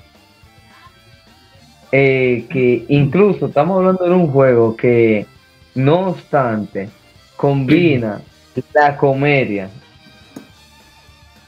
liga la comedia, la, La seriedad. La parodia. y la parodia, exacto, muy fundamental, la parodia, con un juego que es tipo Ninja Gaiden al principio y luego cambia a un Metroidvania, pero combinado con Ninja Gaiden. O sea, es un juego perfecto para mí, porque incluso Qué- qué es bueno igual que eh, eh, ese eh, ujú. ¿Tú jugaste Cyber Shadow? Sí, muy buen juego. Sí, Cyber Lo Shadow. más terminé. Sí. Eh, no, sí, es muy Ninja Gaiden. Porque Bueno, mira, Ese juego, ese juego está mortal, mortal. Lo único malo de ese juego es que no se agacha, pero después de ahí está No. perfecto. para nada. Pero el juego, me, mira, si tú supieras que Cyber Shadow me recuerda a este juego, eh, la Ninja Gaiden 2 y 3 combinadas. Sí, Hablo de la de las clásicas. sí. Y todo, también hay un juego que yo le yo creo que fue uno de los primeros Metroidvania que yo jugué que salió para Nintendo Switch incluso en Switch eh, PC, Play 4 estos que eh, es The Mommy The Mastered Oh, muy bueno, muy bueno también. Sí, col- es muy corta, bueno Es, corta, Es sí, sí. muy corta, pero el juego es un Metroid, por así decirlo. Sí, pero bien. Lo que, pero lo que sí me atrapó completamente, que yo lo considero como un buen juego, su historia, el gameplay y el soundtrack. El soundtrack es una calidad, óyeme, Tú sabes que está que basado en, la película, en la película de Tom Cruise, de, Mommy, de Tom Cruise. Sí, porque claro, eh, Sí. de esa película, pero es tan sorprendente que el juego sea mejor que la película. Sí. No, eh, Bueno, no- viendo la película no es sorprendente para nada. La película, la película fue mala cojones. no, si tú- Ay, pero la, la, la, la joven no se veía tan mala. La, la momia. Mote. mm. Oye, esa vaina. Que para morir, para morir, para morir con ella enterrada. y, mm. Pero un asunto que, o sea, obviamente eso de definir que es un buen videojuego va a ser eh, subjetivo, totalmente Claro. subjetivo. Muy, muy. Eh, eh, hay cosas en los videojuegos, eh, como cualquier otro tipo de, eh, vamos a decirle arte, eh, que son medibles objetivamente, pero a final de cuentas, eh, qué sé yo, eso va a estar en el, en el ojo del que lo está jugando. Pero en lo particular, yo entiendo que la gente actualmente está poniendo un énfasis en- excesivo en que un juego es bueno porque se parece a, o porque se asemeja mucho al cine. Y entonces, Sí, exacto. eh, si no tiene valores de producciones, bueno, qué sé yo, tipo un God of War, un Call of Duty, un juego de todo lo que hace Microsoft, eh, la gente entonces como que, o sea, si no está, si no está en la conversación de lo mainstream, entonces no es un juego que valga la pena. No y otra cosa que también yo siento, y otra cosa que también yo siento es que la gente como que tiene un el, el medidor, vamos a decirlo, solamente tiene dos velocidades. O este es el mejor juego que se ha hecho, o este es una porquería. Una total y absoluta porquería. No hay nada en- de por medio. Un juego saca un 7. Eh, óyeme, en la escuela con 70 tú pasabas. Sí. Iba a decir Todavía con 69, con todavía con 69, el profe- 60 bueno, hasta con se- 66 puntos, el profesor decía, "Mira, yo no voy a coger lucha contigo, toma cuatro puntos, ya pasaste. Pero la gente ve, si un juego no tiene, no saca 90 en los distintos, en Metacritic, por ejemplo, es un juego malo. Pero le digo, yo he visto y una tiradera en, en- en los distintos grupos, ah, que tal juego sacó un 75, que tal juego sacó un 80, que- loco, pero eso es, eh, y eso es si decidimos darle cierta validez a la prensa, pero una vaina que saque 80, ojalá no puede ser, eh, en términos, eh, hablándolo así, No, y que- en términos fríos, numéricos. También tú lees la, la evaluación y tú dices, ok, yo veo que el problema que tiene, por ejemplo, el problema que tiene el juego es que el personaje es muy parlanchín. Pero tú te tienes que hacer una pregunta de manera interna. A mí me afecta que el personaje hable mucho. Porque si no te afecta, no tiene que ser algo negativo. Sí, claro. Puede ser, bueno, mira, eso puede ser Haga- un poquito, ro- rompe la experiencia, porque por ejemplo, No, no, pero a estoy mí hablando es que un eso- ejemplo. Eso fue un ejemplo aleatorio. O sea, si, si un desperfecto que el analista considera que le resta eh, visibilidad, disfrute, etcétera, etcétera, a ti particularmente no te afecta, ¿por qué tú tienes que considerar eso dentro de esa balanza para tú desembolsar? Tú tienes que considerarlo algo malo. Si a ti nunca te ha afectado eso, por ejemplo. Bueno, yo entiendo que si, si lo pone en algo le afectará, porque por ejemplo, a mí en los Tales of esos skits, a mí me mira, me irrita, porque es que yo estoy tratando de, de explorar y viene y me sale la notificación de. Y cuando tú le das el triángulo, ay, a mí me gusta comer pastel de fresa. Oh, el pastel de fresa es muy bueno. Y yo, mi hermano, yo quiero explorar el maldito mapa y tú me estás mandando una notificación para hablar zica. Eso yo pudiera entenderlo en el sentido de que puede ser un poco, un poco molesto. Pero eh, el asunto está en que, por ejemplo, si tú lees el review y te dice, bueno, estos personajes cada, cada vez que entran a un pueblo o hay una, un evento nuevo, tienen un diálogo interno que a mí me resultó molesto. Pero si tú lees el review, tú dices, ah, bueno, a mí eso eh, ni me va ni me viene. Pero el asunto está en que la gente ya ni eso se detiene a leer, la gente A solamente ve el número. A eso voy. La gente ve La el gente número no- y no ve las razones del número. Sí. Sí. Que con No, una vez- cosa, Ajá. Oh, no, uh, no, sorry, que antes de que vayan fuera de ese tema, un diálogo, por ejemplo, yo te podría decir una narrativa buena de un diálogo. Por ejemplo, un juego que tú lo terminas en una hora. Y tiene una historia que de la historia podemos hablar más de una hora nosotros, solamente la historia. Ninja Gaiden, por ejemplo, la historia que tiene es una historia completa. Y si tú juntas todos los cutscenes, son, ¿tú me entiendes? No tiene cinco minutos de cutscenes, ¿verdad que no? No, no. No, entonces, si, un jue- si hicieran un juego RPG basado en Ninja Gaiden 1 y se basan como en eso, no hay que hablar tanto para que tú digas que es un buen juego y te le podrían sacar muchísimas horas de juego de un RPG, ¿me entiendes? Pero lo que yo digo es, por ejemplo, lo que vaya directo al punto, como lo que estaba diciendo Eddie, ¿tú me entiendes? La historia toda debería ser dependiendo más o menos de cómo tú la quieras hacer y de, de acuerdo a la gente que tú tengas que hablar, pero no- que no sea obligado que tú hables con la gente. Bueno, es que eso depende también de, de, de, de, de- de mu- de muchos factores realmente. Porque, claro, y de que, bueno, voy a poner los casos más específicos. Un caso específico, los juegos de, de deporte. Los juegos de deporte. Este super Varía grande, mucho. Santo, hay muchas variaciones en los juegos de deporte, pero voy a poner dos ejemplos específicos, porque, porque dentro de esa subjetividad también hay, un, hay, hay una división que tiene que ver con, como lo decimos aquí en República Dominicana, lo en broma y lo en serio. Voy a poner el ejemplo y rápido para que, para que eh, mi comentario sea lo más breve y, y- y correcto posible.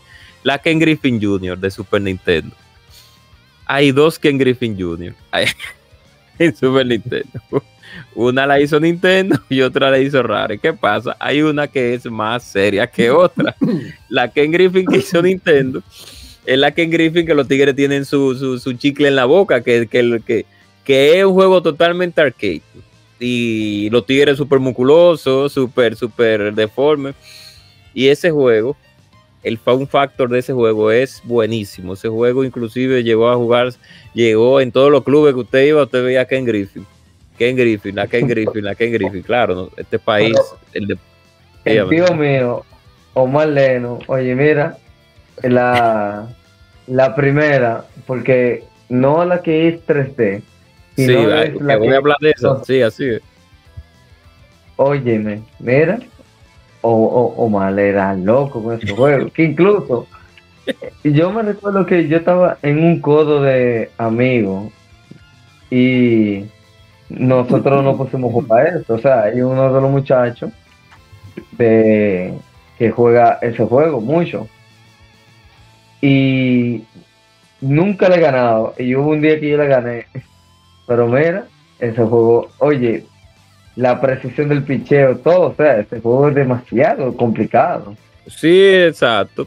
Entonces, con la Ken Griffin Jr., con la Ken Griffin de Rare, ahí entonces nos vamos a algo más técnico, nos vamos a un tecnicismo más grande porque los gráficos son ACM, el juego no tiene música, el juego tiene más tecnicismo y aún así no deja de ser bueno, pero es olvidado por el simple hecho de que el juego es muy técnico, de que tiene un tecnicismo muy grande y además es un juego muy, muy serio, esa Ken Griffin. Que también quería hablar sobre eso, sobre ese tipo de- de- de cosas que en, dentro del mismo género, dentro del mismo género, también se ven casos de que hay juegos que la gente, como vuelvo y digo, por una que otra razón, dice este juego es mejor que otro. Y a pesar de todo, se ya no se ya no, el- no, se no, no englomamos muchas cosas, sino que eh, da, es una particularidad que tienen en ese sentido. Y también los juegos que cambiaron de género también tienen una parte importante en eso. Por eso es que es tan complejo es- este tema de, de, de, de cuándo decir que un juego un juego es bueno o no. Y ahora mismo, lamentablemente, como dijo Ishidori, y como estamos diciendo aquí, eh, como dijo Junior, como dijo Amaury, muchos de los juegos actuales, pues, se están yendo como muy a la, muy a lo, a lo, a lo, a los super pro, a las, a las overproducts, a los superproducts, ¿cómo lo diría? A, a los, a, a- con una, produ- quieren ser de, tener demasiada producción como para quedar bien obligado y entonces quedan mal, como en el caso de, de la, de los últimos juegos como este, como el de la eh, Guardianes de la Galaxia o la Arkham Knight también, que quieren tener una producción tan alta que al final no terminan en nada, que terminan en, en, en, en un juego sin, sin alma. Es la palabra, yo lo diría así. Pero no será el Knight. Y eso, que hay que hay- bueno, No, acá no hay de, o sea, el que es el, el multiplayer cosa de Ah, el multiplayer de, de- de- sí, exacto. Ah, no, Gotham Knight. Ah, di- te dice. Sí, Gotham No, Knight, Gotham, ese, sí. Gotham Knight, sí, Gotham Knight, sí. Gotham, eh, eh, disculpen la, Yo mismo la estaba corrección. la- la- sí, sí, disculpa la, sí, disculpa la corrección, eh, Gotham Knight, Got- Got- Gotham Knight. Ese sí, mismo. porque yo, o sea, yo pensaba que era la, la Origin o la Arkham Knight, pero No, la no, no, yo Arkham me equivoqué. Sí, sí. Sí, sí, sí, claro, no, no, No, claro, la Robert, te dice. Origin sí. A mí me gusta la Origin. No, tú sabes que una cosa, para terminar, oye, lo que yo voy a terminar con el diálogo, porque dije yo, tú sabes qué, tú sabes qué es lo que yo creo que me ha hecho a mí, como que yo le odio el diálogo. Yo creo que la vida real, yo creo que mi vida real es como un RPG. Por ejemplo, en el trabajo, hay veces que hay gente que, va- hay, hay gente que, no, yo te voy a decir, sinceramente, Dale, dale, dale. hay gente que va a preguntarme por algo, pero ya yo sé la respuesta. Yo le digo, mire, la persona no está aquí, qué sé yo, y la persona sigue hablando y sigue hablando. Yo digo, sí, pero no es conmigo que tiene que hablar. Llámela al teléfono. No, no, no. Entonces, es como el diálogo cuando yo no lo puedo parar. ¿Me entiendes? Y como quiera, siguen hablando. Lo mismo pasa, por ejemplo, a veces cuando estoy con mi mamá, ella me va a contar algo. Y ya yo sé lo que ella me va a contar, pero ella me lo va a decir al principio y eso. Y yo le digo, mami, dímelo de una vez. No ya yo sé lo que tú me vas a hablar. No me, lo, no me lo suavice. Entonces yo creo, mira, una de las razones también por la cual yo cogí un RPG, porque yo dije, coño, yo tengo que acostumbrarme a que alguien me esté hablando y como que yo pueda como terminar el diálogo y como, bueno, yo le yo he odiado hablar por teléfono. Y yo por teléfono me llaman a veces, si no una llamada como que yo diga, ok, ya yo sé que voy a hablar, pero yo regularmente como que no cojo el teléfono por eso. Pero yo creo que en lo personal eso, yo creo como que lo tengo como que superar. No, Por pero es que eso- si, si esa es tu preferencia, tú no tienes nada superado, te mando para el carajo si hablas mucho y ya. No es que me gusta el RPG, pero como quiera el diálogo es lo que me está incomodando últimamente. Ah, bueno. Sí, sí. Bueno, antes de continuar, dice eh, el propietario de Modo 7 Podcast, el, la música, la banda sonora de Ken Griffith lo hizo Evelyn Fisher. Y sí, tiene mucha música muy ad hoc. Se va aclarando ahí. Que, a ver, ¿qué más iba a mencionar? Bueno, eso, de, de- para mí eso, eso es un elemento que es muy, muy importante en cualquier título que... Ah, una de las cosas que he aprendido en e- este último año es, antes yo decía, bueno, para un juego, yo disfrutar de un juego, para que un juego yo lo considere apropiado para mí, debe de tener un gameplay que me enganche, eh, gráficos que me agraden, y un porque sea un protagonista que me caiga bien. Pues, uno de los juegos que más me gustan de PlayStation es uno de los juegos cuyo protagonista más me desagrada. Se trata de Horizon. Yo detesto a Aloy. Y no el personaje como se ve o el hecho de que sea mujer, el personaje se ve bastante bien, ¿eh? no, no, todo- no, ahí no hay problema. El problema es cuando abre la boca. Comienza a hablar de parate y que sí, ok, el juego yo lo siento tan... ah, bueno, ya lo he dicho otras veces, tan misándrico. Todos los males es culpa de los hombres. Todas las resoluciones la- son, las resuelven, la- son, la- son las mujeres que la, la consiguen. Bueno, bueno. Pero el gameplay del juego, los enemigos del juego, toda la estructura, eh, cómo se ve, las armas, me, engancharon tanto que cuando cada vez que, ah, ah va a hablar Halo, ok, sacaba mi celular, ponía a otra cosa y resolví. Entonces, así aprendí que no necesito que me agrade ni siquiera la, la historia, aunque el lore de Horizon me, me parece fenomenal, me parece muy posible de hecho. Eh, y dije, wow, pero miren, miren qué interesante, o sea que puedo jugar Tales of the Abyss. Yo la abandoné por el protagonista cuando la aguanté.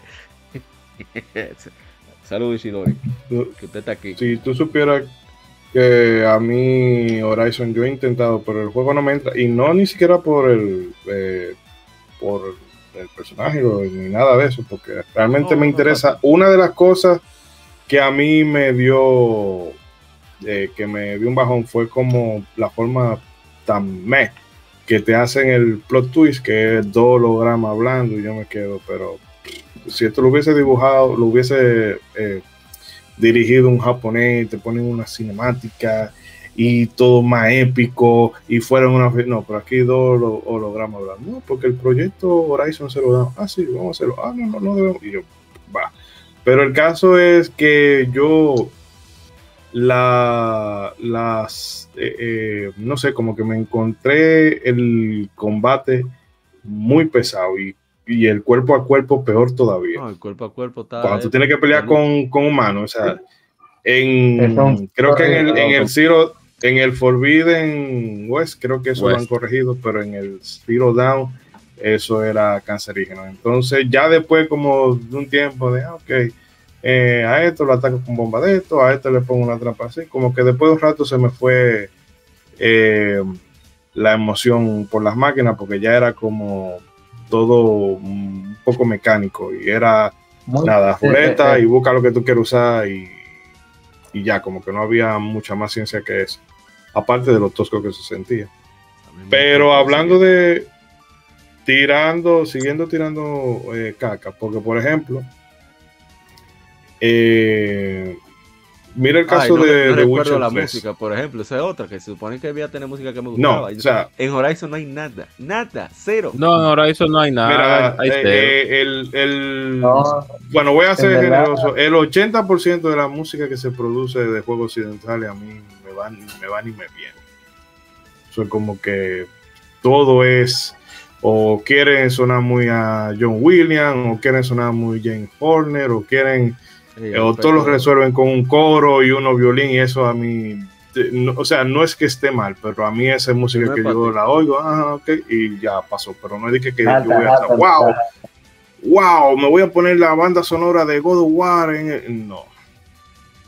Pero el caso, te decía que con lo de Witcher, que pasa algo, de Witcher 3, que pasa algo, el juego que tiene una narrativa tremenda, el diseño de las misiones secundarias eh, y demás, los personajes, o sea, todo bien en ese, en ese aspecto.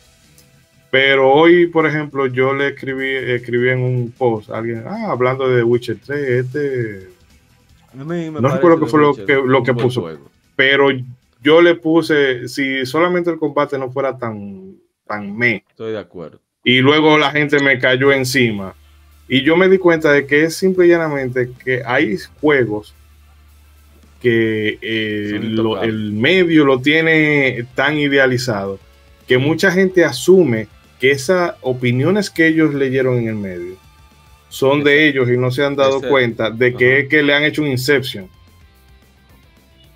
Entonces, porque tú no me puedes decir a mí que el combate de, de, de Witcher 3 es algo. No, que porque alguien puso una vez un edit de un TikTok y yo, claro, mi niño, pero tú poniéndole cámara lenta y, y ángulo de cámara. No, Se ve espectacular, pero ese combate es clunky. Sí, sí, sí, sí, O sea, yo entiendo que quieren emular reali- el realismo y demás, pero no, eso tú tienes tres habilidades y tira un par de machetazos y ya eso es todo lo que tú tienes en el juego entero, porque por lo menos, y ese es el contrapunto que yo siempre le pongo, porque Dragon Dogma en términos de narrativa no tiene nada de lo que tiene The Witcher. Pero el combate es infinitamente superior Pues, y te da una un cantidad juego, de tienes un posibilidades. juego diferente por clase. O sea, tú, tú te aburres de- del combate de Roma, cambia de clase para que tú veas. Otro juego. Pero es que simplemente cuando tú estás peleando con un grifo, si tú te le encaramas el grifo y el grifo arrancó a volar, papá. O sea, si tú te caíste de ahí, te- eh, eh, o sea, el hecho ya eso simplemente que tú te puedas aferrar a los enemigos y que puedas eh, eh, agarrarlo y atacarlo como si fuera Shadow de Colossus, pero la diferencia es que nada más un machetazo contado y mientras tú tengas estamina, apuñala ese, a ese fatal. Dale como un perro. y la magia y demás. Entonces, hay gente que entiende, ¿no? Que, eh, eh, y también con God of War, el pasado, no sé si en este Ragnarok pasa lo mismo, de que los enemigos son repetitivos. Entonces, Sí, así. como ya todo el mundo eh, se puso de acuerdo en que esos juegos son perfectos y son intocables, si tú dices la más mínima crítica, ya hay un problema con eso. Entonces, yo creo que la gente como que debería de desapasionarse un poco. Obviamente, de- yo, no me- yo no voy a ponerme a decir aquí que The Witcher 3 es un mal juego para nada. No, es no. simplemente un juego que no es para mí. Eh, God of War tiene unos valores de producción tremendo, estoy hablando del 2018, unos valores de producción tremendo y las actuaciones y las voces y todo lo que tú quieras, pero el combate es repetitivo. Entonces, para mí, si un juego, su elemento principal, que es el gameplay, no me resulta grato, ya todo lo otro a mí me vale tres hectáreas de pepino. Exacto, ese es tu estándar. Oh, Ese es tu estándar claro, no, oh, claro, no, y ojo, cuando uno habla de que el combate es repetitivo, es, Que no no hay variedad de es, situaciones. sí, porque vamos a suponer, una, la gente puede decir, no, pero a Mario Bros. tú siempre, claro. sí, tú siempre vas a atacar con el botón A o con el Claro, R, con exacto. sea. No me refiero a eso, sino la circunstancia en la que te, Exacto, que porque en el The Witcher ataca, ataca, ataca, después usa la magia esa, ¡puf! que, que aleja a los enemigos de ti, o el campo de fuerza para No, que te menos, o la de fuego, si- ya, eso es todo lo que hay, y las pociones para... Pero que eso de las pociones ya no es ni siquiera... Eso es parte de la preparación, no del combate en sí. No, yo estoy. Exacto. eso voy. Eh, ah, iba a decir algo, MJ. Por cierto, antes de que hable de MJ, hablando de MJ, ahí está el tío Marlenón. Buenas, saludos, Dios les bendiga, señores, dice el tío Marlenón. Gracias, tío, por la bendición. Adelante, adelante, MJ. Mira, eso igual que este juego que fue, es muy bueno, que se llama, no sé si ustedes lo han jugado, Born by Flame. No, Born by Flame no, Fable, la primera.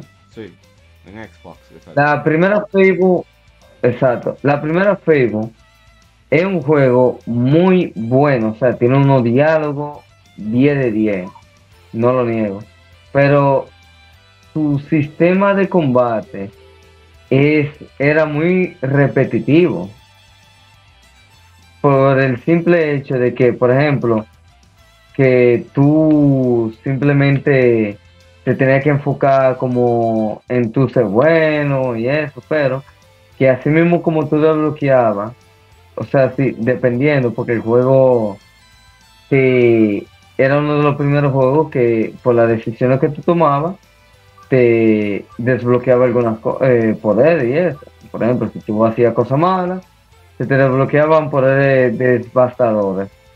Pero si tú hacías cosas buenas, te salía poderes que eran devastadores para los monstruos, pero para personas era no le hacía daño. Entonces, su sistema de combate era muy repetitivo. O sea, que tú hacías los mismos combos. eh, no importa si tú tienes un martillo o una, una hacha, una hoz. O sea, entre paréntesis. Pero en verdad, o sea, es un, es un buen juego. No lo niego. Siempre ha sido un buen juego, Fable. Pero, o sea, como que su sistema de gameplay era como muy repetitivo. Porque te ponían las mismas misiones, que tienes que ir allí y que hacer lo mismo. Y es lo que suele pasar mucho actualmente en los juegos open world modernos. Sí. Eso es una de las cosas que pecan generalmente. Eh, dale, se me fue una idea que tenía. Y qué grave. No me di- El tiempo se me fue. Bueno, era precisamente sobre. Ah, ya, ya recordé. Hay de esos juegos intocables que mencionó Ishidori-san. Modo 7 Puck, si quieren dejar su veneno por allá. Eh, si no, yo con mucho gusto se lo envío también. Pueden dejármelo por acá. Es el caso de Witcher y de per- y Persona. Yo los veo muy similares. Ya había dicho mi problema con Valkyrie Profile. Persona lo tiene todavía peor. Eso del tiempo limitado. Eso hace que me pese mucho jugarlo. Aparte de que el diálogo a veces es tan banal que no me da ganas de continuarlo tanto como quisiera. Entonces, The Witcher, Oh, el caso del combate, hace que. ¿De qué? ¿De, Valkyrie el Profile? De- No, no, no, persona, que, De que- todavía peor el Ah, Persona, del tiempo sí. limitado de las actividades que puedes realizar. Entonces, en persona Sí, mucho sí. diálogo banal. eh, y eso hace, y el límite de actividades hace que yo lo vea similar en un sentido. Yo lo veo como series interactivas, no como no tanto como videojuegos como antes. Es decir, yo agarro, dedico una hora y estoy satisfecho por, por, por par de días hasta una semana. Y luego lo retomo una hora. Y lo tiro como si fuera una serie. así es como yo he podido eh, disfrutarlos más aún. Sí, sí. Y, y eso que es, ese es el encanto, ese es el encanto de la, de la saga de Persona. Eh, porque es una saga de, de, de, de, de la saga de Shin Megami Tensei más juvenil. Las personas sí, son sagas juveniles. Por eso es que hablan tanto y, esa era- y los eventos son así. En el caso de Trails hablan muchísimo, pero casi todo, casi todo, aparte de que muchos diálogos son opcionales, eh, sobre todo con el pueblo, está relacionado a la trama principal y cómo va afectando, por ejemplo, la economía o la situación de la seguridad o la situación de... Porque toca, toca mucho esos temas. ¿Qué está pasando con la seguridad de, la ciudad? ¿Qué está pasando con el movimiento de la milicia? ¿Qué está pasando hasta con los gastos de presupuesto del gobierno? Ese tipo de, temas que a mí, porque era, de nuevo, eso es subjetivo, me fascinan ese tipo de cosas en, un juego. Y y si tú supieras, no, disculpa, que mira cómo te llama el, el- mira, por eso es que también para los gustos colores, te llama más ese tipo de conversaciones que las conversaciones juveniles de, de personas. Mira que me gusta el, el gameplay básico de Persona y la exploración de los dungeons. Pero que hay, hay eso de, de las actividades transcurridas las conversaciones banales, así que a mí me aleja un poco. Pero de nuevo, todo eso es subjetivo. ¿Eso quita que Persona sea un juego bueno? No. Buenísimo. No, Claro. para nada. Por algo me pasa que yo igual, soy más de la que yo soy, yo soy más de la rama Shin Megami Tensei que no hay tanta que Sí, eh, que- Dice, dice Mega Mixtape. ¿Fue un Shin Megami Tensei de verdad? No, no, no. Bueno, si sale el 5 para Oh. PlayStation 4, puede ser. Puede ser. Hay varios en yo PlayStation mira, 2. yo porque Ya. no tengo billete ahora, pero vi el 5 en rebaja en Switch. Que bueno, Sí. rebaja porque no es de Nintendo, porque si no. Oh, Pero No, por ejemplo, el Digital Devil Saga y el Nocturne, bueno, el Shin Megami Tensei 3, mira, son canela fina. Eh, la Digital Devil Saga fue una de las primeras y creo que fue la única que jugué porque mm, no, no le he dado como mucho seguimiento a Shin Megami Tensei. Pero la, yo recuerdo que la versión que yo tenía para Play 2 era la que incluía, o no sé si era una edición especial que incluía Arante de la Devil May Cry 2. Ah, no, esa es la, sí, la el Shin Megami. Tensei 3. Including Dante from the Devil May Cry. Ah, ok. Iba a decir. Ah, eh, y pero mi hermano al principio era que yo veía que estaba en primera persona. Yo primera persona y yo. Pues yo jugué eso Dragon Quest Classic, eso fue una lucha tremenda. No soy muy fan se, de estaba per- se, perdió de muchos buenos RPG en primera Ah, persona. Muy bueno. Yo jugué la Muy buena Dragon Quest RPG. Porque, porque, porque Dragon Quest, pero después descartado automáticamente. Pero de nuevo, eso es parte de, de- de la preferencia que uno, No, claro, en, en un ejemplo, yo, en mi caso, a mí me encanta cuando juego Metal Gear Solid, me encanta, yo pierdo más tiempo escuchando lo- la- las conversaciones de la radio entre los entre, entre Snake y la gente que jugando el mismo juego y leyendo y leyendo las, en el caso de las últimas, las, las Pe- Peace Walker, etcétera, leyendo los, los, los, ra- los, los cassettes, escuchando los cassettes y la gente hablando. Yo pierdo más tiempo en eso que jugando el mismo juego. La 5, que yo que si mal no recuerdo, yo creo que fue la 5 que incluyó, que introdujo ese sistema de tú encontrar el cassette para tú para tú entender como más o menos el loader, porque Sí. ya la 5 vin- vino siendo la última Metal Gear de toda la saga, la Survival no, la Survive no existe. Sí, nunca existió. No existe y nunca existió. No, no, no, no, no, no, no sé de qué yo hablé ahí, No, no, Sí. Pero Un déjà vu en el sistema ahí. pero Igual que Final Fantasy 9. La Survive, no, la Phantom Pain fue una buena Metal Gear para finalizar, o sea, la saga, que incluso ya explicaron todo. Sí, eh, por fin. Que cuando apareció, eh, por ejemplo, el muchacho rubio, este que daba más problemas, Revolver Ocelot, al final de cuentas nos dimos cuenta que el chamaquito era Liquid. Sí. Entonces ya No, eso es viejísimo No, ya, ah, eh, ah, Amado, y ah, ya. ah, eso- ah, no. sí. Ah, para pero eso hasta lo explican en, en la Metal Gear 1. Sí, ya ese juego es muy viejo, ya, spoiler. ya se puede decir de todo, se puede decir todo, ya. Le voy a dar spoiler el 19, ese Sí. juego viejo. Oh, No, mentira. no, y 19 no es tan viejo y está caro, todavía está 40 dólares en Steam. Ya, lo voy a comprar Bueno, como yo, quiera, no, terminé, no voy. yo terminé, yo estoy al tanto.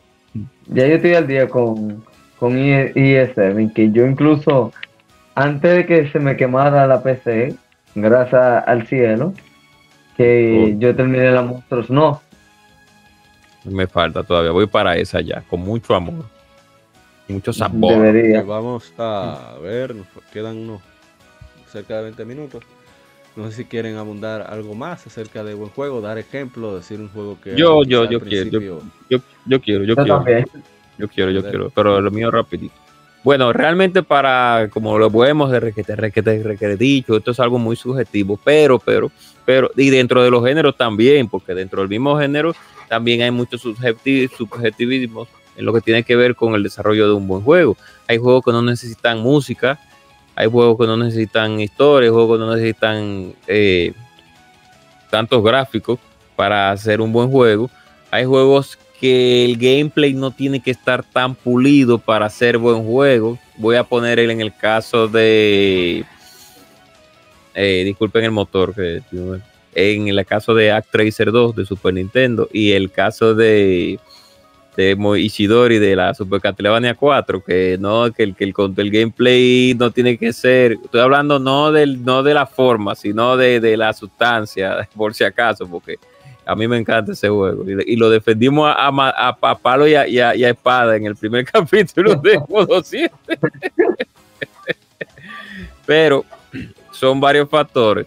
Yo en lo personal, para mí depende, claro está, para mí depende de- del de género, de- del género en el cual yo, yo esté. Yo voy a poner nada más dos ejemplos. En el caso de las RP, para mí un buen juego, una buena RP es un RP que tenga un buen sistema de batalla. Ese es mi punto de vista personal.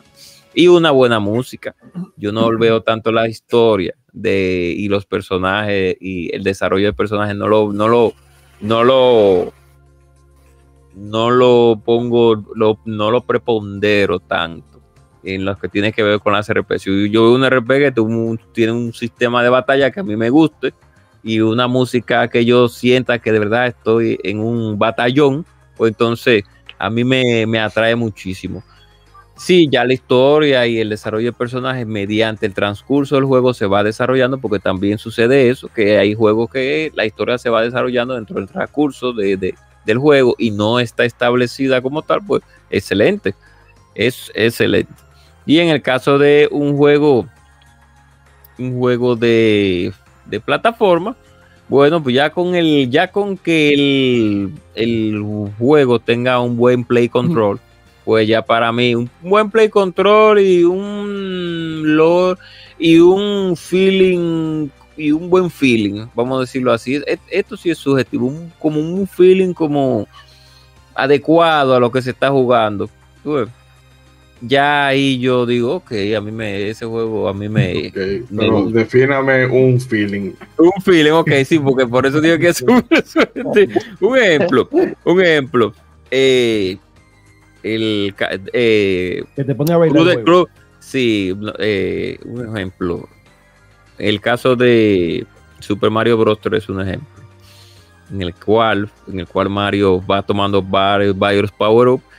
Y, el- y yo, y yo me, me agradó muchísimo el, el, el power up del zorrillo. Entonces yo veía a, a- a- a- Mario haciendo la bolita, turu, turu, el giro en el piso y cuando salta hace un giro también en el aire, o sea que yo puedo atacar en el aire también con el giro. Y eso no, no, no tiene que nada que ver con, con un juego actual que ya obligatoriamente usted tenga que tener una, un- un- una espada o una metralleta o un arma, fusil, sino que es un gordito fontanero dando vueltas con un rabo ahí, con un rabo de un zorrillo, matando. Y a mí, a mí me gustaba eso, entonces yo digo, oh, pero mira qué chulo, el Mario dando, girando así, turu, turu, turu, y el sonidito que le pusieron también, no tenían por qué poner ese sonidito y le pusieron ese sonidito, ya, ya para mí eso ya fue encantador. eso es lo que hablo sobre el feeling, esto es mi punto de vista personal. Un elemento que comentamos casi ya rato. Me he dado cuenta a medida que he podido probar muchos títulos que no conocía, que nunca había probado. Ah, y, y, discúlpeme, a Mauri, un detallito. La también, ya para terminar, la paz que me genera el, el juego. Un ejemplo. Sí, porque hay juegos que son para mí, son para que me generen paz, por el asunto de cómo están desarrollados, como en el caso de, como en el caso de los juegos de buceo, que a mí lo que me generan paz. ¿Qué paz le genera Alien Soldier a usted? A mí tiene que explicarme. No, porque Alien Soldier ya es un juego frenético, ya es un juego frenético. Pero si yo me pongo a jugar, un ejemplo, la Dragon Quest Builder, que es como si fuera la Minecraft de la Dragon Quest, entonces yo creando mi casita y con esa música tan tranquila y tan bonita que tiene, yo a mí lo que me da es paz y tranquilidad. Entro con mi casita y se le enseño a la gente la casa. Okay. Hay que crearte un juego así, que haciendo el arca de Noé. Sí, así mismo, así Bueno, en mi caso, yo voy a entrar con dos juegos retro, que en verdad fueron dos juegos retro que siempre me encantaron. Y uno de primero de ellos fue Firewash, que incluso lo hablamos temprano. Sí. Que a pesar de ser un juego de bomberos, tiene una temática tipo anime. Sí, el Fire. Pero lo que es el lore, o sea, la historia, la historia, soundtrack, su gameplay, lo hace único. O sea, yo tengo demasiado tiempo que no veo un juego que no llega como a esa escala que supere, o sea, un juego de bomberos. Porque claro, hay muchos juegos de bomberos actualmente, por ejemplo, supongamos Firewash eh, eh, y simulador de bomberos. Lo que es ese juego, eh, Fireman, y también un clásico que vendría siendo muy, muy conocido para mucha gente. este es un juego de carrera, Top Gear, Sí, Top Gear. Por Nintendo. Top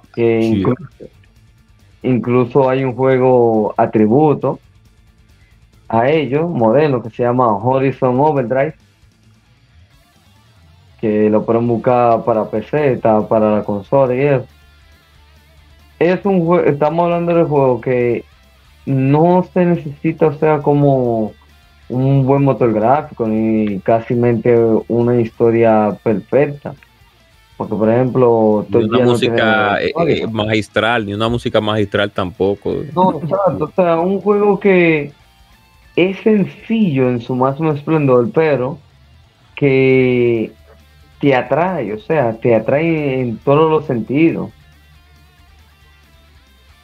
Entonces, por el momento, o sea, esa es mi humilde opinión y en verdad ya como casi estamos finalizando. Sí, mira, ya, eh, eh, es, el momento, o sea, es el momento en el cual yo di mi, opinión de qué, siempre ha definido un buen juego. Tú sabes que, por ejemplo, yo, yo voy por la misma, ya para terminar también, por la, lo mismo que había hablado anteriormente. Para mí, no es mi juego favorito, pero el juego perfecto para mi gusto, ¿me entiendes? El que yo he jugado, como, como he dicho, lo control y todo eso no he visto un juego más cómodo y más como, como simple como que Ori.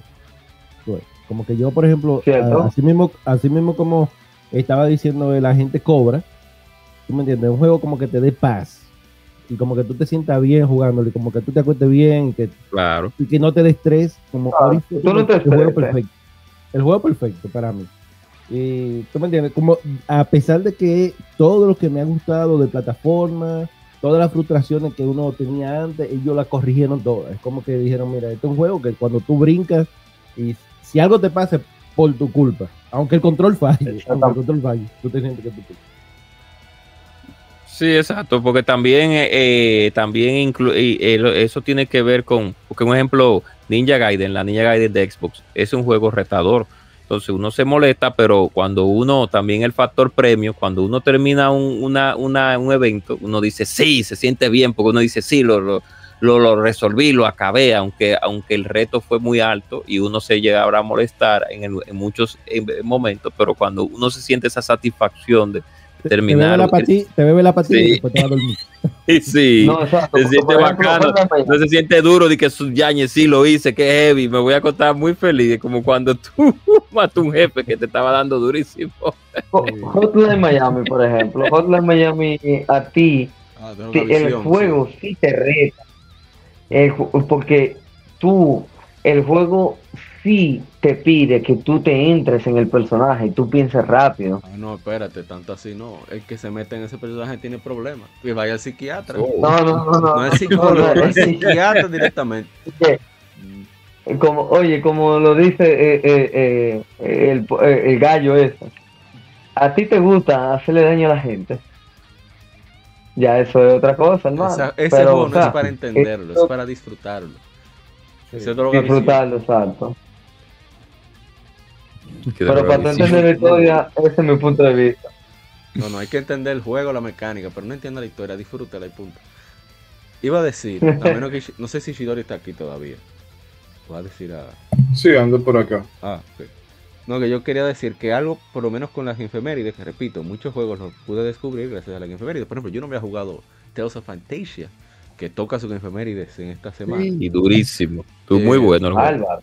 ese juego, eh, bueno, ese juego no, todas las efemérides me, me he dado cuenta de que los juegos que más he disfrutado, generalmente son los que tienen más de una hora de gameplay en el canal, son los que tienen un buen ritmo. Y con un ritmo no me refiero a que necesariamente el control te responda rápido. Ese puede ser un Sí. aspecto de pacing, de ritmo. Pero puede ser también que el guion te lleve a un, un evento que desencadene otro evento, que se desencadene otro evento, que, se- que, que siempre haya una constante eh, de que tú sepas qué hacer, aunque te entretengas haciendo otra cosa, pero tú sabes que hay algo principal que tú tienes que resolver constantemente. Eso me parece muy, muy interesante, sobre todo de, lo- de los juegos retro, que creo que es uno de los, de los aspectos que se ha perdido un poco de, los de los juegos más modernos, sobre Sí, todo en occidentales. Y también otro aspecto es detalles, y no me refiero necesariamente a de- detalles despampanantes, sino pequeños detalles que le dan todavía mayor veracidad, pero ya lo había mencionado Michael Simmons, mayor veracidad a la credibilidad de la inmersión. En el caso de Tales of Fantasia, ¿qué fue lo que más me sorprendió? Loco, ese juego tiene hasta baños. Pero no solamente que tiene hasta baños, tú puedes interactuar con el Vito Inodoro. A veces dice, hay algo flotando ahí, deja eso ahí. Ese, tipo de detalles. Algo sabroso. fascina. Sí. O en el caso de Trails, ahora que está Trails in the Sky desplegando en pantalla. Cada vez que avanza la historia principal, eso yo lo he dicho ya varias veces en el lado A, el resto de personajes no jugables van, eh, su diálogo va relacionado a algo que afecta en sus vidas de la trama principal. Entonces eso hace que el mundo de los Trails sea más creíble que la mayoría de RPG. Como le llama mucho el overworld, el- Dios mío, el world building. La construcción del mundo es uno de los más creíbles de toda la industria por ese aspecto. Entonces, ese tipo de cosas Eso creo que correcto. enriquecen mucho la, la experiencia, le hace que, que el juego, no, bueno, no quiero decir que destaque porque no venden nada, pero sí Oh. hace que la experiencia sea mucho más agradable. Y bueno, no sé qué más quiero decir por ahí ya para terminar. Cuando, cuando tú termines, que termine Eddie, porque Eddie, todo lo que Eddie dice, como que yo digo, wow, mira, yo quería decir eso, pero ya lo dijo Eddie. Entonces, como Oh. que, sí, sí, sí, Eddie. Eddie, cierra tú, ¿ok? No, Oh, yo solamente iba a decir que, por ejemplo, hay cosas que decía ahorita que los juegos ahora se valoran entre más cinemáticos sean, pero una característica que tienen ciertos juegos y para mí lo hacen destacable dentro del montón son los que hacen cosas que solamente se pueden hacer en un videojuego, como, qué sé yo, romper la cuarta pared. Sí. Eh, me viene a la mente ahora mismo, o sea, Kojima hace eso con, bueno, lo viene haciendo desde los tiempos de Metal Gear, que si cambia el control de, de- cambia, eh, ponte a jugar con el control 2, o que te lee el memory card y vaina, cosas que Ah, la solamente pueden la pelea hacer. esta de Michael Mantis. de Psychomantic, ajá. Pero que, por ejemplo, en el caso de, de Nier Automata, que, bueno, por lo menos ha vendido mucho porque lo, lo han sacado ahora para para todos los aparatos a vivir por haber. Pero que de- aparte de que el combate está mucho más refinado, que la gente siempre habla de los Nier, eh, bueno, el Gestal y se me olvida el otro, el original. Ah, que, es el- que la gente ahora eh, es fanática de Nier después del Autómata, pero que los juegos antes tenían buena historia. Sí, tenían buena historia, pero el gameplay otro, era, era de pena. Y ahora el remaster que hicieron del, del Nier también corrió un poco de, de la jugabilidad porque pasa como todo. Sí. Eh, no solamente buena historia, sino buena jugabilidad. Pero en el caso de, de, de Nier Automata, eso también lo hacen en, en el, en el original, pero tiene un- una característica de que tiene un momento en que rompe la cuarta pared, pero ya eso es bien eh, adentrada la, la historia, ya eso es un spoiler de lo, de lo grande, que sí te logra transmitir tensión, porque tú vas con un personaje de un punto A al punto B, pero ese personaje está, o sea, como es un robot, tú te das cuenta del mal funcionamiento, pero eso te lo transmite el juego con cosas, eh, eh, eh, bueno, que se van presentando en la pantalla y luego, al final de la aventura, tú como jugador tienes que sacrificar en verdad algo para, bueno, tú puedes recibir ayuda en un determinado momento, pero tienes que sacrificar algo de forma desinteresada para que otros puedan recibir la ayuda tuya. Entonces, cuando los videojuegos hacen ese tipo de cosas, a mí me resulta muchísimo más eh, majestuoso que tú ponerme unos actores de Hollywood, de, eh, como en el caso de, de lo hace Kojima, o, ponerme a esta, bueno, al elenco de The Last of Us, o a la gente de, bueno, todos esos actores que trabajan con Naughty Dog, a ponerme a contar una historia triste con un violincito o una guitarra de fondo Ah, acentuando. Mira, tienes, tienes que estar triste porque la música te está diciendo que te ponga triste. Eh, yo encuentro que un buen juego te puede contar mucho sin necesidad de tener que recurrir a- al aspecto cinematográfico. Pero obviamente, eh, como decía ahorita, no solamente de la historia vive un juego, sino que tiene que ser un equilibrio con todo lo demás. Que por ejemplo, otra cosa que se le pasa a la gente por alto es que Naughty Dog tiene como 20 años haciendo el mismo juego. Tira Oh. tiro, cúbrete, tira tiro, Oh. cúbrete. Y después le metieron el Oh. sigilo. Tira tiro, eh, cabúllete y tira una piedra para que el Dios enemigo odio. se distraiga, pero, o sea, tienen 20 Bueno. años haciendo el mismo juego.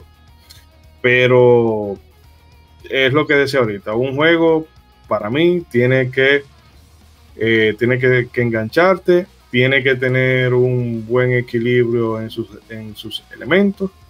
Eh, el gameplay debe de ser para mí lo primordial y sobre todo eh, cuando ya vamos a hablar de narrativa y cosas por el estilo, para mí un buen juego es capaz de contar cosas simple y llanamente apelando al medio.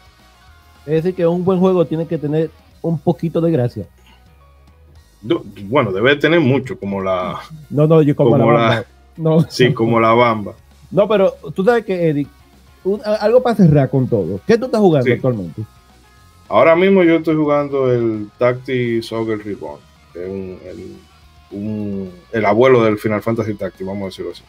Ok, tú sabes que también otra cosa te iba a preguntar desde ahorita cuando tú estabas hablando. Mm. Eh, ¿Cuál es el juego que tú más le has invertido ahora? Como más tiempo, porque yo vi que tú le habías invertido 200 y pico de horas a uno, ¿no?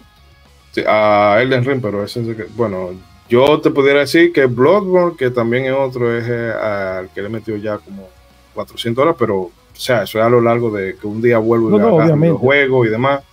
No, sabemos que... Pero bueno, no, pero- meter 400. O, pero si te digo, posiblemente a los juegos que más horas yo le he metido así sin contabilizar, tiene que estar por defecto los Mario, que si los Mega Man, o sea, Mega Man X, un juego que yo le di muchísimo, Mario 3, un juego que yo le di muchísimo, Eh, Mario World también un juego que le, le habré dado in- infinidad de horas, Ey. Lo mismo con el Castlevania, Super Castlevania 4. O sea, hay juegos que quizá, o sea, yo te digo esto de ahora porque tienen la facilidad de que te cuentan las horas, pero, eh, claro. por ejemplo, eh, Chrono Trigger en su día, yo le di que eso no tenía, eso no tenía piedad.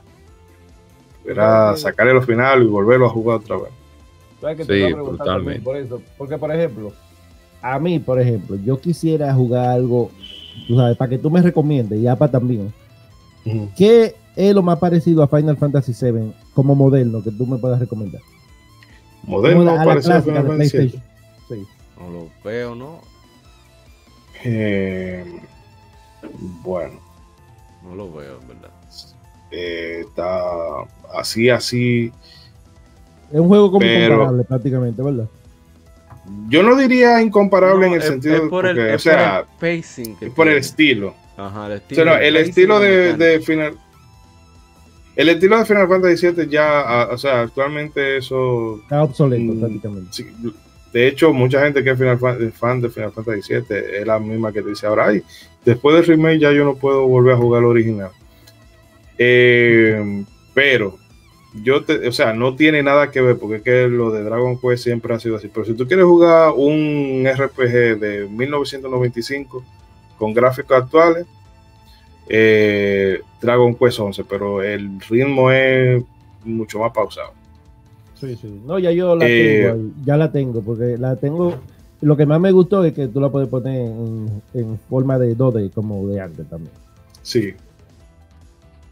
Pero no sé, si tú quieres. o sea, un, ahora mismo hay un juego que se llama Shane Echoes, creo que es el nombre. Y la tengo Que ahí y tú no tienes- empecé a jugar. Esa está buenísima. Y, y esa es una, es una me- comedia prácticamente. Muy buena. Muy buena. Me dicen cosa- que ahí ni, no hay ni que subir nivel. Oye, eso es como una parodia de Game Mira. of Thrones, prácticamente. Oye, yo no sé qué raro, la gente no ha hablado. Pero el diálogo al principio yo dije, "Venga, pero esto es como Game of Thrones que están relajando ahí. Porque es una parodia también la, la- el juego. Ujú. Es, es- es de Mira. Hay un juego que sí se le acerca a la temática de Final Fantasy VII. Se llama Battle Chaser. Muy bueno. Lo puedes buscar. veo así. No es así, pero tiene, o Tiene- sea, tiene- yo lo veo como una ritmo. temática. Exacto, pero tiene Porque su ligera temática. yo creo que tú lo acabas como en 20 minutos. y cuidado. Digo, en 20 minutos, De- no, como en 20 horas y cuidado. Es mucho más corto y Como- muy buen ritmo, yo- muy bueno. Yo lo terminé como en 7 horas, Está bueno. Es muy bueno. pero ese es un juego tipo temática así de Final Fantasy. Ah, mira, no lo. Bueno, no está lo- había en un cómic. Está basado en un cómic. De hecho, el creador del cómic está involucrado. O sea, que no es a lo loco. Es muy bueno el, Sí. el guion. Es muy entretenido, ¿verdad? Y el, el gameplay Pero tú sabes que yo, yo creo yo creo que me voy a ir con Chain Echoes, porque yo la empecé, mira, no la seguí jugando más, porque como dije ahorita, estaba con la hija mía, entonces como que no me, cada vez que yo estaba leyendo una cosa me preguntaba algo, y entonces no lo pude seguir jugando. Pero creo que me voy a ir con esa. Papi, esa es la papi, que ¿qué me significa enganchó. ¿Cómo fue? No, con No, otra sí, sí. Sí. No, yo ella estaba, te digo, es raro porque ella como que no habla tanto, dije, como, pero ahí cuando dije, no, no, déjame yo mejor cuando dije, vaya, y la llevé el lunes fue, es decir que he tenido tiempo para jugarla, pero como estaba terminando otro que estaba jugando, entonces dije, bueno, es el próximo que le voy a meter más. Pero me, me, me encajó, me, me, me enganchó desde hace tiempo, porque yo, yo la estoy siguiendo hace mucho tiempo. Bueno, Y ya, para entonces, tú que estás, qué- bueno, Apa está jugando de todo, ¿qué yo tú estás jugando, ahora? no, yo lo que más estoy jugando serio? es Pokémon, porque eso es lo que está, Pokémon España. Eh, unos amigos Sí. de la infancia me lo regalaron, entonces le estoy dando a eso para estar con el coro de la infancia, bueno, pues ya que hicieron ese gasto. Aparte de que el juego tiene buenas ideas, tiene pila de problemas técnicos. Eh, Sí. Mucha vagancia, mucha, ¿cómo se decía? Mucha, no quiero decir novatada, pero Deja- me parece. Deja de. Sí, no, sí, no sí. creo que sea novatada, porque ellos tienen el, el- o sea, tienen años con eso, pero lo que es simplemente dejadez. eh, cosa que Se tú- está vendiendo- sin se- saber desarrollar, tú dices, pero ¿para qué tomaron esta decisión? O sea, esto no tiene sentido. Mucha, Porque mucha- saben que se va a vender. ya estoy avanzando en eso. Parte jugando Game. Estoy esperando a continuar con Trails from Zero, ese es mi plan. Laying Up Heroes, Trails from Zero. Y ver también si retomo eh, no sé si sigo con el primer Uncharted, que ya lo estoy terminando, el remaster de, de PlayStation 4. O Mm. seguir con el, el Rise of the Tomb Raider, que lo comencé por Game Feméride el mes pasado. Y quiero ver si. Muy lo- buen juego. Sí, sí, quiero ver si lo, si lo continúo próximamente. Eh, ese es más o menos el plan que yo tengo. Oh, a menos que me- porque aquí yo tengo un problema. Yo lo que me agarra es que por ahí que me voy. Yo no tengo, no tengo planes. Ey, Yo eh, eh, por ahí. Tan- ah, mira, me atrapó este juego que probé. Sigo con eso. Me atrapó otro, Ah, bueno. suelto y sigo con otro.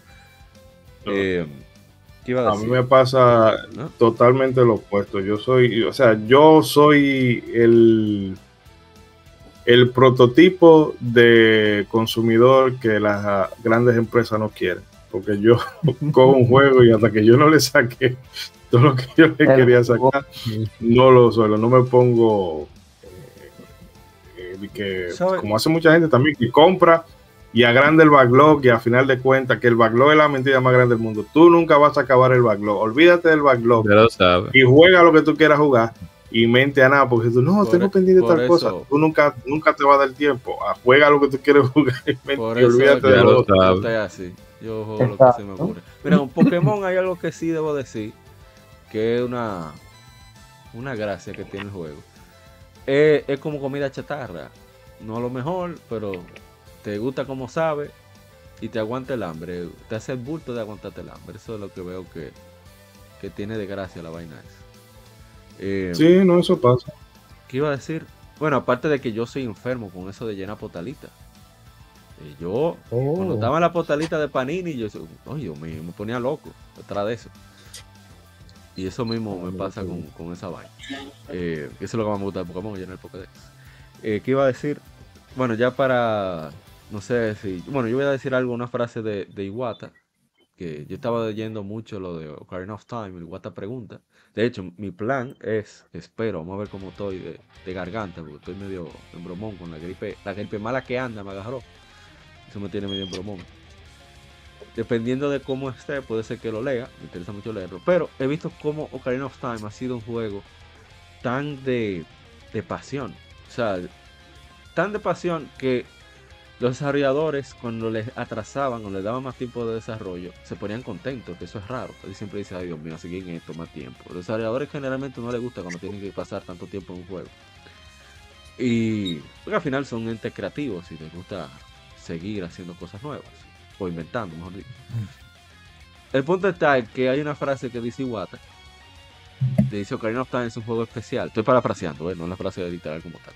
Ocarina of Time es un buen juego, no porque tiene algo, tiene un elemento extraordinario, sino porque tiene tantos buenos elementos, eh, eh, tantas buena cantidad de elementos en, en un mismo juego.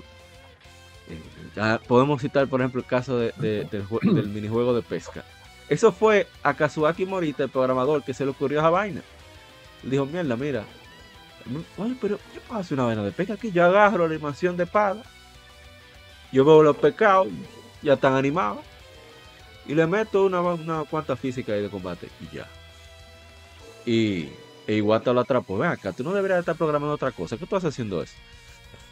Entonces, eh, eh, lo que quiero decir es eso. Que Ocarina of Time es ese ejemplo de que un buen juego no es aquello que no es perfecto. Simplemente es que tiene una cantidad de elementos bien hechos que lo hacen agradable a quien lo disfruta. Y punto. O sea, no, no hay que matarse tanto. Eh, bueno, ya vamos a No, pero ¿quieren agregar algo más. ¿Eh? no, breve para terminar, y- para terminar, que, o sea, un juego obviamente no tiene que ser perfecto, pero que últimamente lo que la gente llama perfección, y digo la mayoría, es porque es un juego AAA. O sea, eso es lo que la gente entiende, que, que tiene ah, gráficos, tiene animaciones, tiene física, y ya eso es la perfección. Todo lo que está, o sea, un juego AA o un juego indie no entra en esa categoría. No, pero es así. Es, todo. Es, es difícil decir, especialmente en los juegos. Pero yo creo que los juegos es como más Sí. difícil de describir que, que la- las películas. Porque en la película tú puedes decir algo más fácil que te gusta. Pero el juego, a veces tú no sabes ni siquiera qué te va a gustar. A veces tú ves el juego, tú dices, wow, este me va a gustar y después tú lo juegas, ¿no? Y otro juego después tú lo ves como que visualmente no te va a llamar la atención y después te llama la atención. Sí, pero también yo siento que, que los eh, los gamers que hay ahora son como muy volubles. Una opinión se hace popular en internet y ya todo el mundo la, la asume como buena y válida. Sí, pero habla con más Pero audio. lo- Habla con más audio. Los, los gamers de ahora, ¿qué pasó? No que juegue, que alguien pone en internet, ah, eh, Ah, sí, Red Dead Redemption mucho. 2 es el mejor juego de la historia y ya todo el mundo asume va por eso, ahí. Vale, no lo he jugado, no lo he jugado. Es verdad. Yo vi el play Sí, hay en mucha gente. Hay mucha gente que opina. Por ejemplo, si uno admira a APA y APA dice un comentario, ya uno sigue el comentario de APA sin saber eh, si el juego es bueno o malo. Simplemente No, por el pero- comentario de APA. Pero que hay una cosa, porque por ejemplo, hay gente de- en canales de YouTube. Hello. No me que se fue Sí, Chidori. sí. Oye, mira, se me fue la luz. Hay que llamarlo. Que hable por el celular. Dios mío, tan bueno que estaba ese chisme. sí, sí, no, y especialmente nos quedamos con, no vamos a poder dormir hoy Yo no, con la duda de ese comentario. No, no, no. yo no voy a poder. La gente No, cobra, no. llámalo y pónganlo en speaker, yo lo voy a llamar ahora. Ahora mismo lo voy a llamar. Llámalo, llámalo, llámalo para que diga. Esto no se va a quedar así, yo no puedo. Eric, mientras tanto, ¿qué tú estás jugando eh, ahora mismo? Ah, pero Eric se fue también. Ofrego. Yo estoy jugando ahora mismo. Sí. Yo estoy jugando un juego de, ah, de táctica, de táctica fantasía que se llama la serie de Van Presto de la Super Robot Wars. Estoy jugando eso ahora mismo. Es un juego donde se involucran personajes de, de anime, de robots, que a mí me gustan mucho los animes de robots, los Real Los Robots. mecha, los mecha. Sí, me gustan Meca, mucho. meca. Sí. Y Gundam. estoy-. Exacto. Gundam. eh, todo lo que tiene que ver con Super Robot y Real Robot, porque eso es- hay una división. Los Super Robots son, la, son los robots que son los que vienen de Massinger Z, de Guerre Robo, de, de aquí en Latinoamérica lo que se conoció como el Festival de los Robots, que estaba el Gladiador, el Vengador, que tienen su, su nombre original, son Koketsuji, Steel G, etc y los Real Robots que se, que se popularizaron por la serie de Gundam. Y mucha gente comenzó a conocerlo por Evangelion y bla, bla, bla. Pero tú eres fanático de- del anime. Sí, yo soy fanático, pero no ¿Sabes que yo- fanático. Yo, quiero hacer eh, un, un- ajá. yo quiero hacer un episodio con mi hermana. Mi hermana es súper fanática del anime. Entonces, yo también. Yo fui que la introduje, pero ella se me pasó. pero de cuál anime exactamente. Ella es fanática. Oye, ella es. Cada semana es viendo uno nuevo, cada semana, para, para decirte así. tú sabes. Pero a mí, por ejemplo, mi favorito es Berserk. Berserk Ah, es, es mi favorito. Ey. Estoy al día en el manga. Oh, ah, también. no, Ishidori, Amaury está escuchando a Ishidori que lo, ya, te lo está llamando. Sí, Sí, que sí. tiene problemas. ¿Eh? Pero él dijo que se le fue la luz. Él puso el mensaje ahí que se le fue la luz. Pero por eso, para que termine la idea, ¿eh? Porque no puedo quedar así. Sí. Oh. No, no, no, no, no. Cuando viene a se le olvidó la idea también con la luz. no, no, no, el que la tiene que recordar. Es que esto no puede ser. Hello. De- la idea ahí, Shidori-san. de YouTube y demás que tú lo sigues desde hace rato, conoces sus gustos y puede ser que tú te, te identifiques con ese curso y en el momento en que te dice mi tal me parece así, así, así y que bueno no he conseguido tanto, bueno pues tú te vas a coincidir con eso pero no por un tema de que tú eres una persona voluble, sino porque, bueno, los gustos de esa persona se identifican con los míos. Pero eso no es lo que en enseñar a mi gente.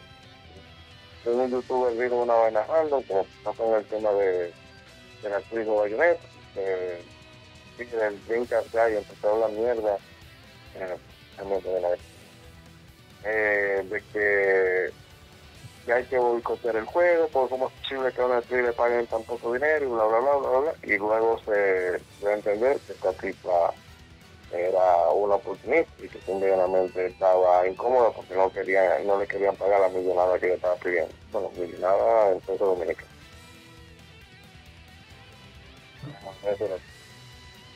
Muchas gracias, Shitori-san.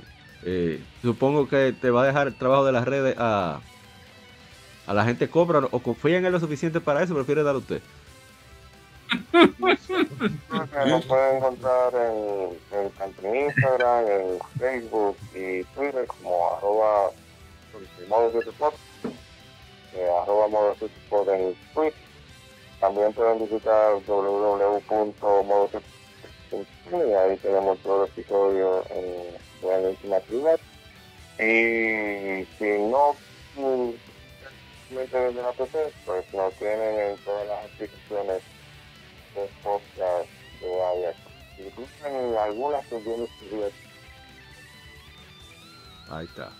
Bueno, muchísimas gracias, Shidori-san. Lástima que la energía nos traicionó otra vez, para variar. Sí, así que nada, nos veremos el próximo episodio. Así que muchas gracias, Shidori-san. Ya vamos a cerrar aquí. Así que tranquilo, ¿no? Ya, gra- muchísimas gracias por, por darte la vuelta por acá, que hacía mucho que no pasaba. Entonces, a ustedes de ahí presente y a todos los que nos escuchan en, en el chat y lo van a escuchar en el servidor. Así es. Pues nos vemos. Cuídate. Bye. Bien, entonces ya para ir cerrando por ahí mismo, eh, mi hermano Junior Polanc, las, las redes, comparta ahí. Bueno, y su reflexión final, claro, antes de. Bueno, la reflexión final es que al final, tú sabes, tenemos la razón y no tenemos la razón, por más que, que describamos cuál es el juego perfecto. Porque, por ejemplo, yo he visto tantos juegos que supuestamente son perfectos y para mí yo digo, wow, no me hacen la gracia de por qué son perfectos. Pero se, hay que respetarlos, ¿tú me entiendes? Y por eso lo bueno es que hay un juego para cada quien, lo que quiera hacer. Si tú quieres manejar guagua, hay un juego de manejar guagua. Si quieres manejar avión, hay un juego de manejar Si hay un juego de, ya tú sabes, si quieres tener la novia más bonita del mundo, me imagino que hay un juego así también. Ay, ay, ay. sí. Entonces, pero, entonces, nada, me pueden encontrar en Juego Banias. Espero, bueno, más o menos ya en la próxima temporada tener un episodio con cada uno de ustedes ahí. MJ, tenemos muchas cosas en común en la cosa de Metroidvania y creo que sería algo interesante también. Eh, la voz de APA para... Porque APA da como buena suerte cuando tú eh, escuchas esa voz así, wow, Oye, ¿quién es oye. esa persona? Un plan. ¿Tú me entiendes? Entonces, pero nada, gracias por tenerme aquí y tú sabes que se le aprecia todo y el tiempo, uno la, uno la ha pasado súper bien hablando de esto que nos gusta. Igualmente, igualmente. Bien, eh, señor agente Cobra, le toca. Ya qué cómo hicieron Sonic ahí. Oh, Oh, Ay, hagan bien y no miren a quién. Recuerden que estamos en modo 7. Espérese, espérese, la, Y- la reflexión final que no sea larga, por favor. Ok.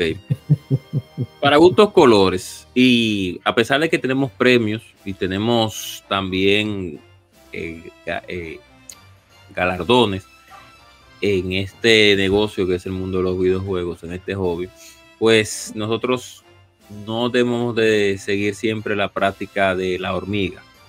De cuando tenemos, de cuando una persona dice una cosa, y no y sin base ni fundamento pues uno seguirla porque si ese es la ese es el término el término hormiga un grupo de seguidores que no no no piensan sino que siguen una línea al cual al fin y al cabo no es tan importante como como parece entonces dentro de este de este negocio hay bastantes buenos títulos que merecen ser recordados porque no son no son perfectos y una que otra cosa que le falta pero la otra la compensa. Entonces, por eso, siga jugando los títulos que más les guste, siga observando de manera crítica también lo que dicen las demás personas y no se deje llevar tanto de lo que dice un fulano, un perencejo, porque si, si no evalúe la situación, eso no, eso no, no incluye, nos incluye a todos también, porque nosotros somos reviewers también, incluye a toda esa responsabilidad de,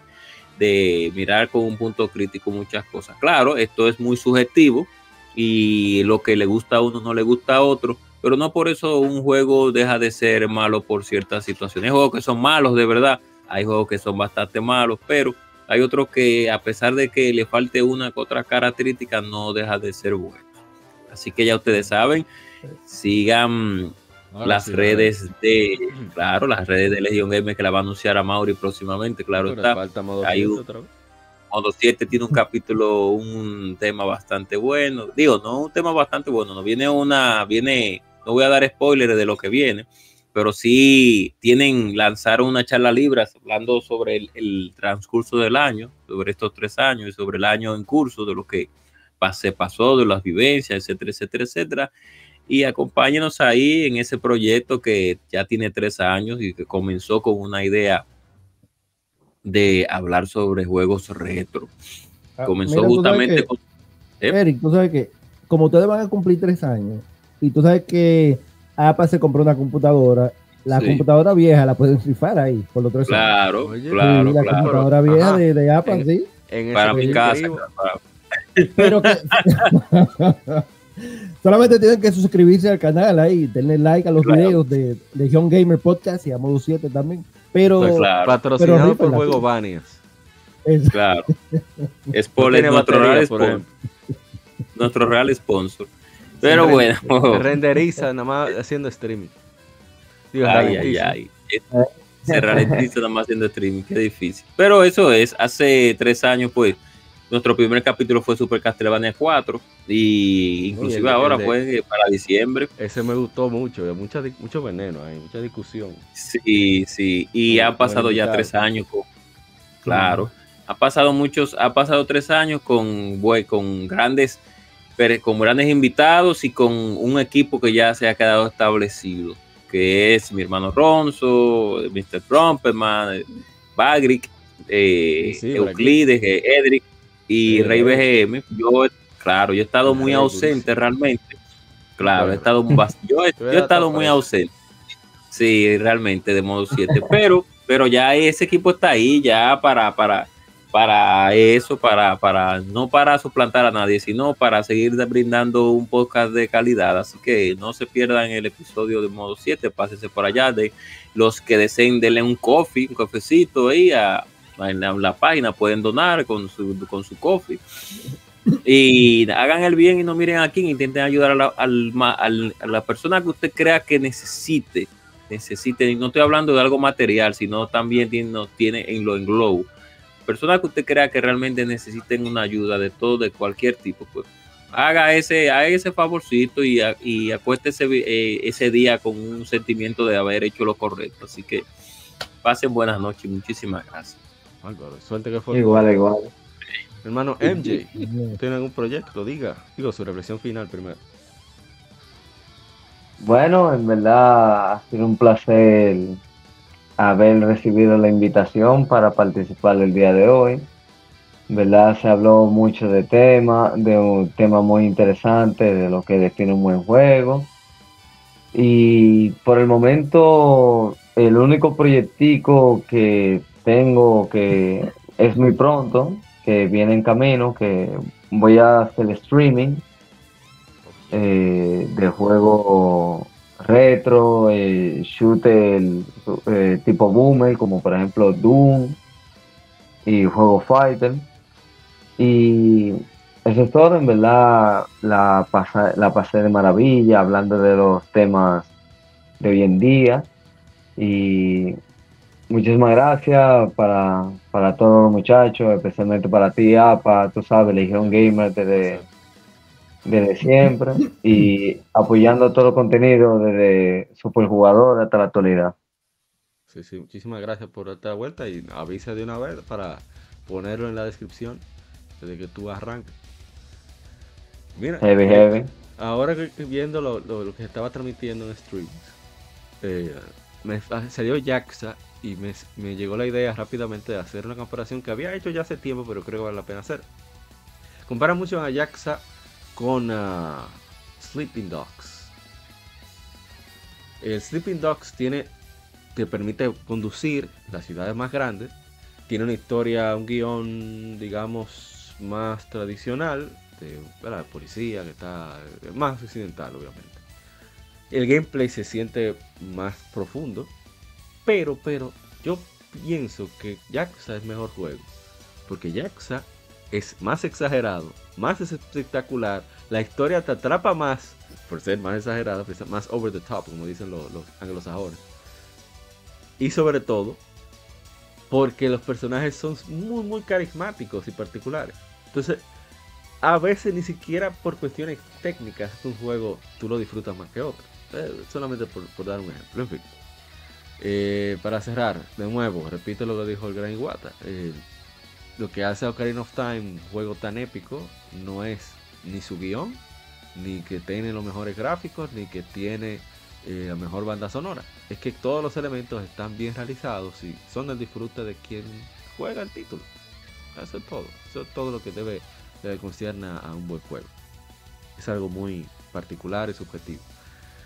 Y bueno, eh, muchísimas gracias nuevamente a, Junior Polanc de Varias, a Ishido Arizani, a la gente Cobra de modo 7, al, hermano MJ que nos avise de pronto cómo se va a llamar el canal para publicarlo por aquí mismo. Igualmente a los que nos acompañaron durante el stream, a King Azuokra, al hermano Bienvenido, que se pasó por acá, Bienvenido Méndez, al tío Marlenon, que también se pasó por aquí, a Mega Mixtape, a Pablo Naop, propietario de Modo 7 Podcast, que se pasó por acá con su eh, app Freaking, de todo lo lo geek que sucede en, México, todos los creadores de contenido.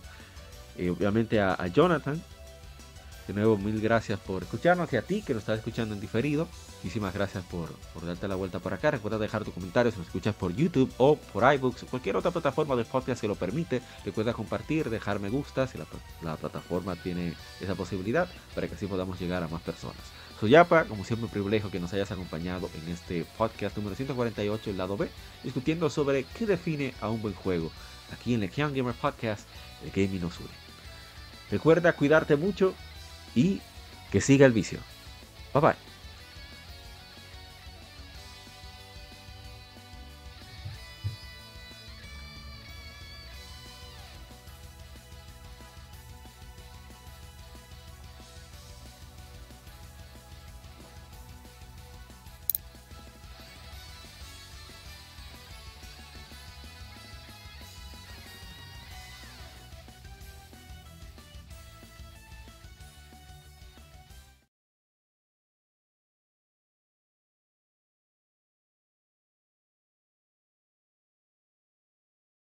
Somos Legión, somos gamers. Legión Gamer Podcast, el gaming nos une.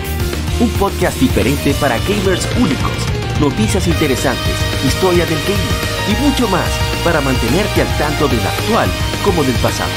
Porque todos jugamos, el gaming nos une. Estamos disponibles en iBooks, TuneIn, Spotify, iTunes y demás plataformas de audio. Perfecto para escucharnos mientras subes niveles, buscas un objeto específico y practicas para dominar esa jugada devastadora. Recuerda seguirnos en Facebook, Twitter e Instagram como Legion Gamer RD para que compartas con nosotros y seas parte de la legión de gamers únicos. Gracias por escucharnos y te esperamos para el próximo episodio.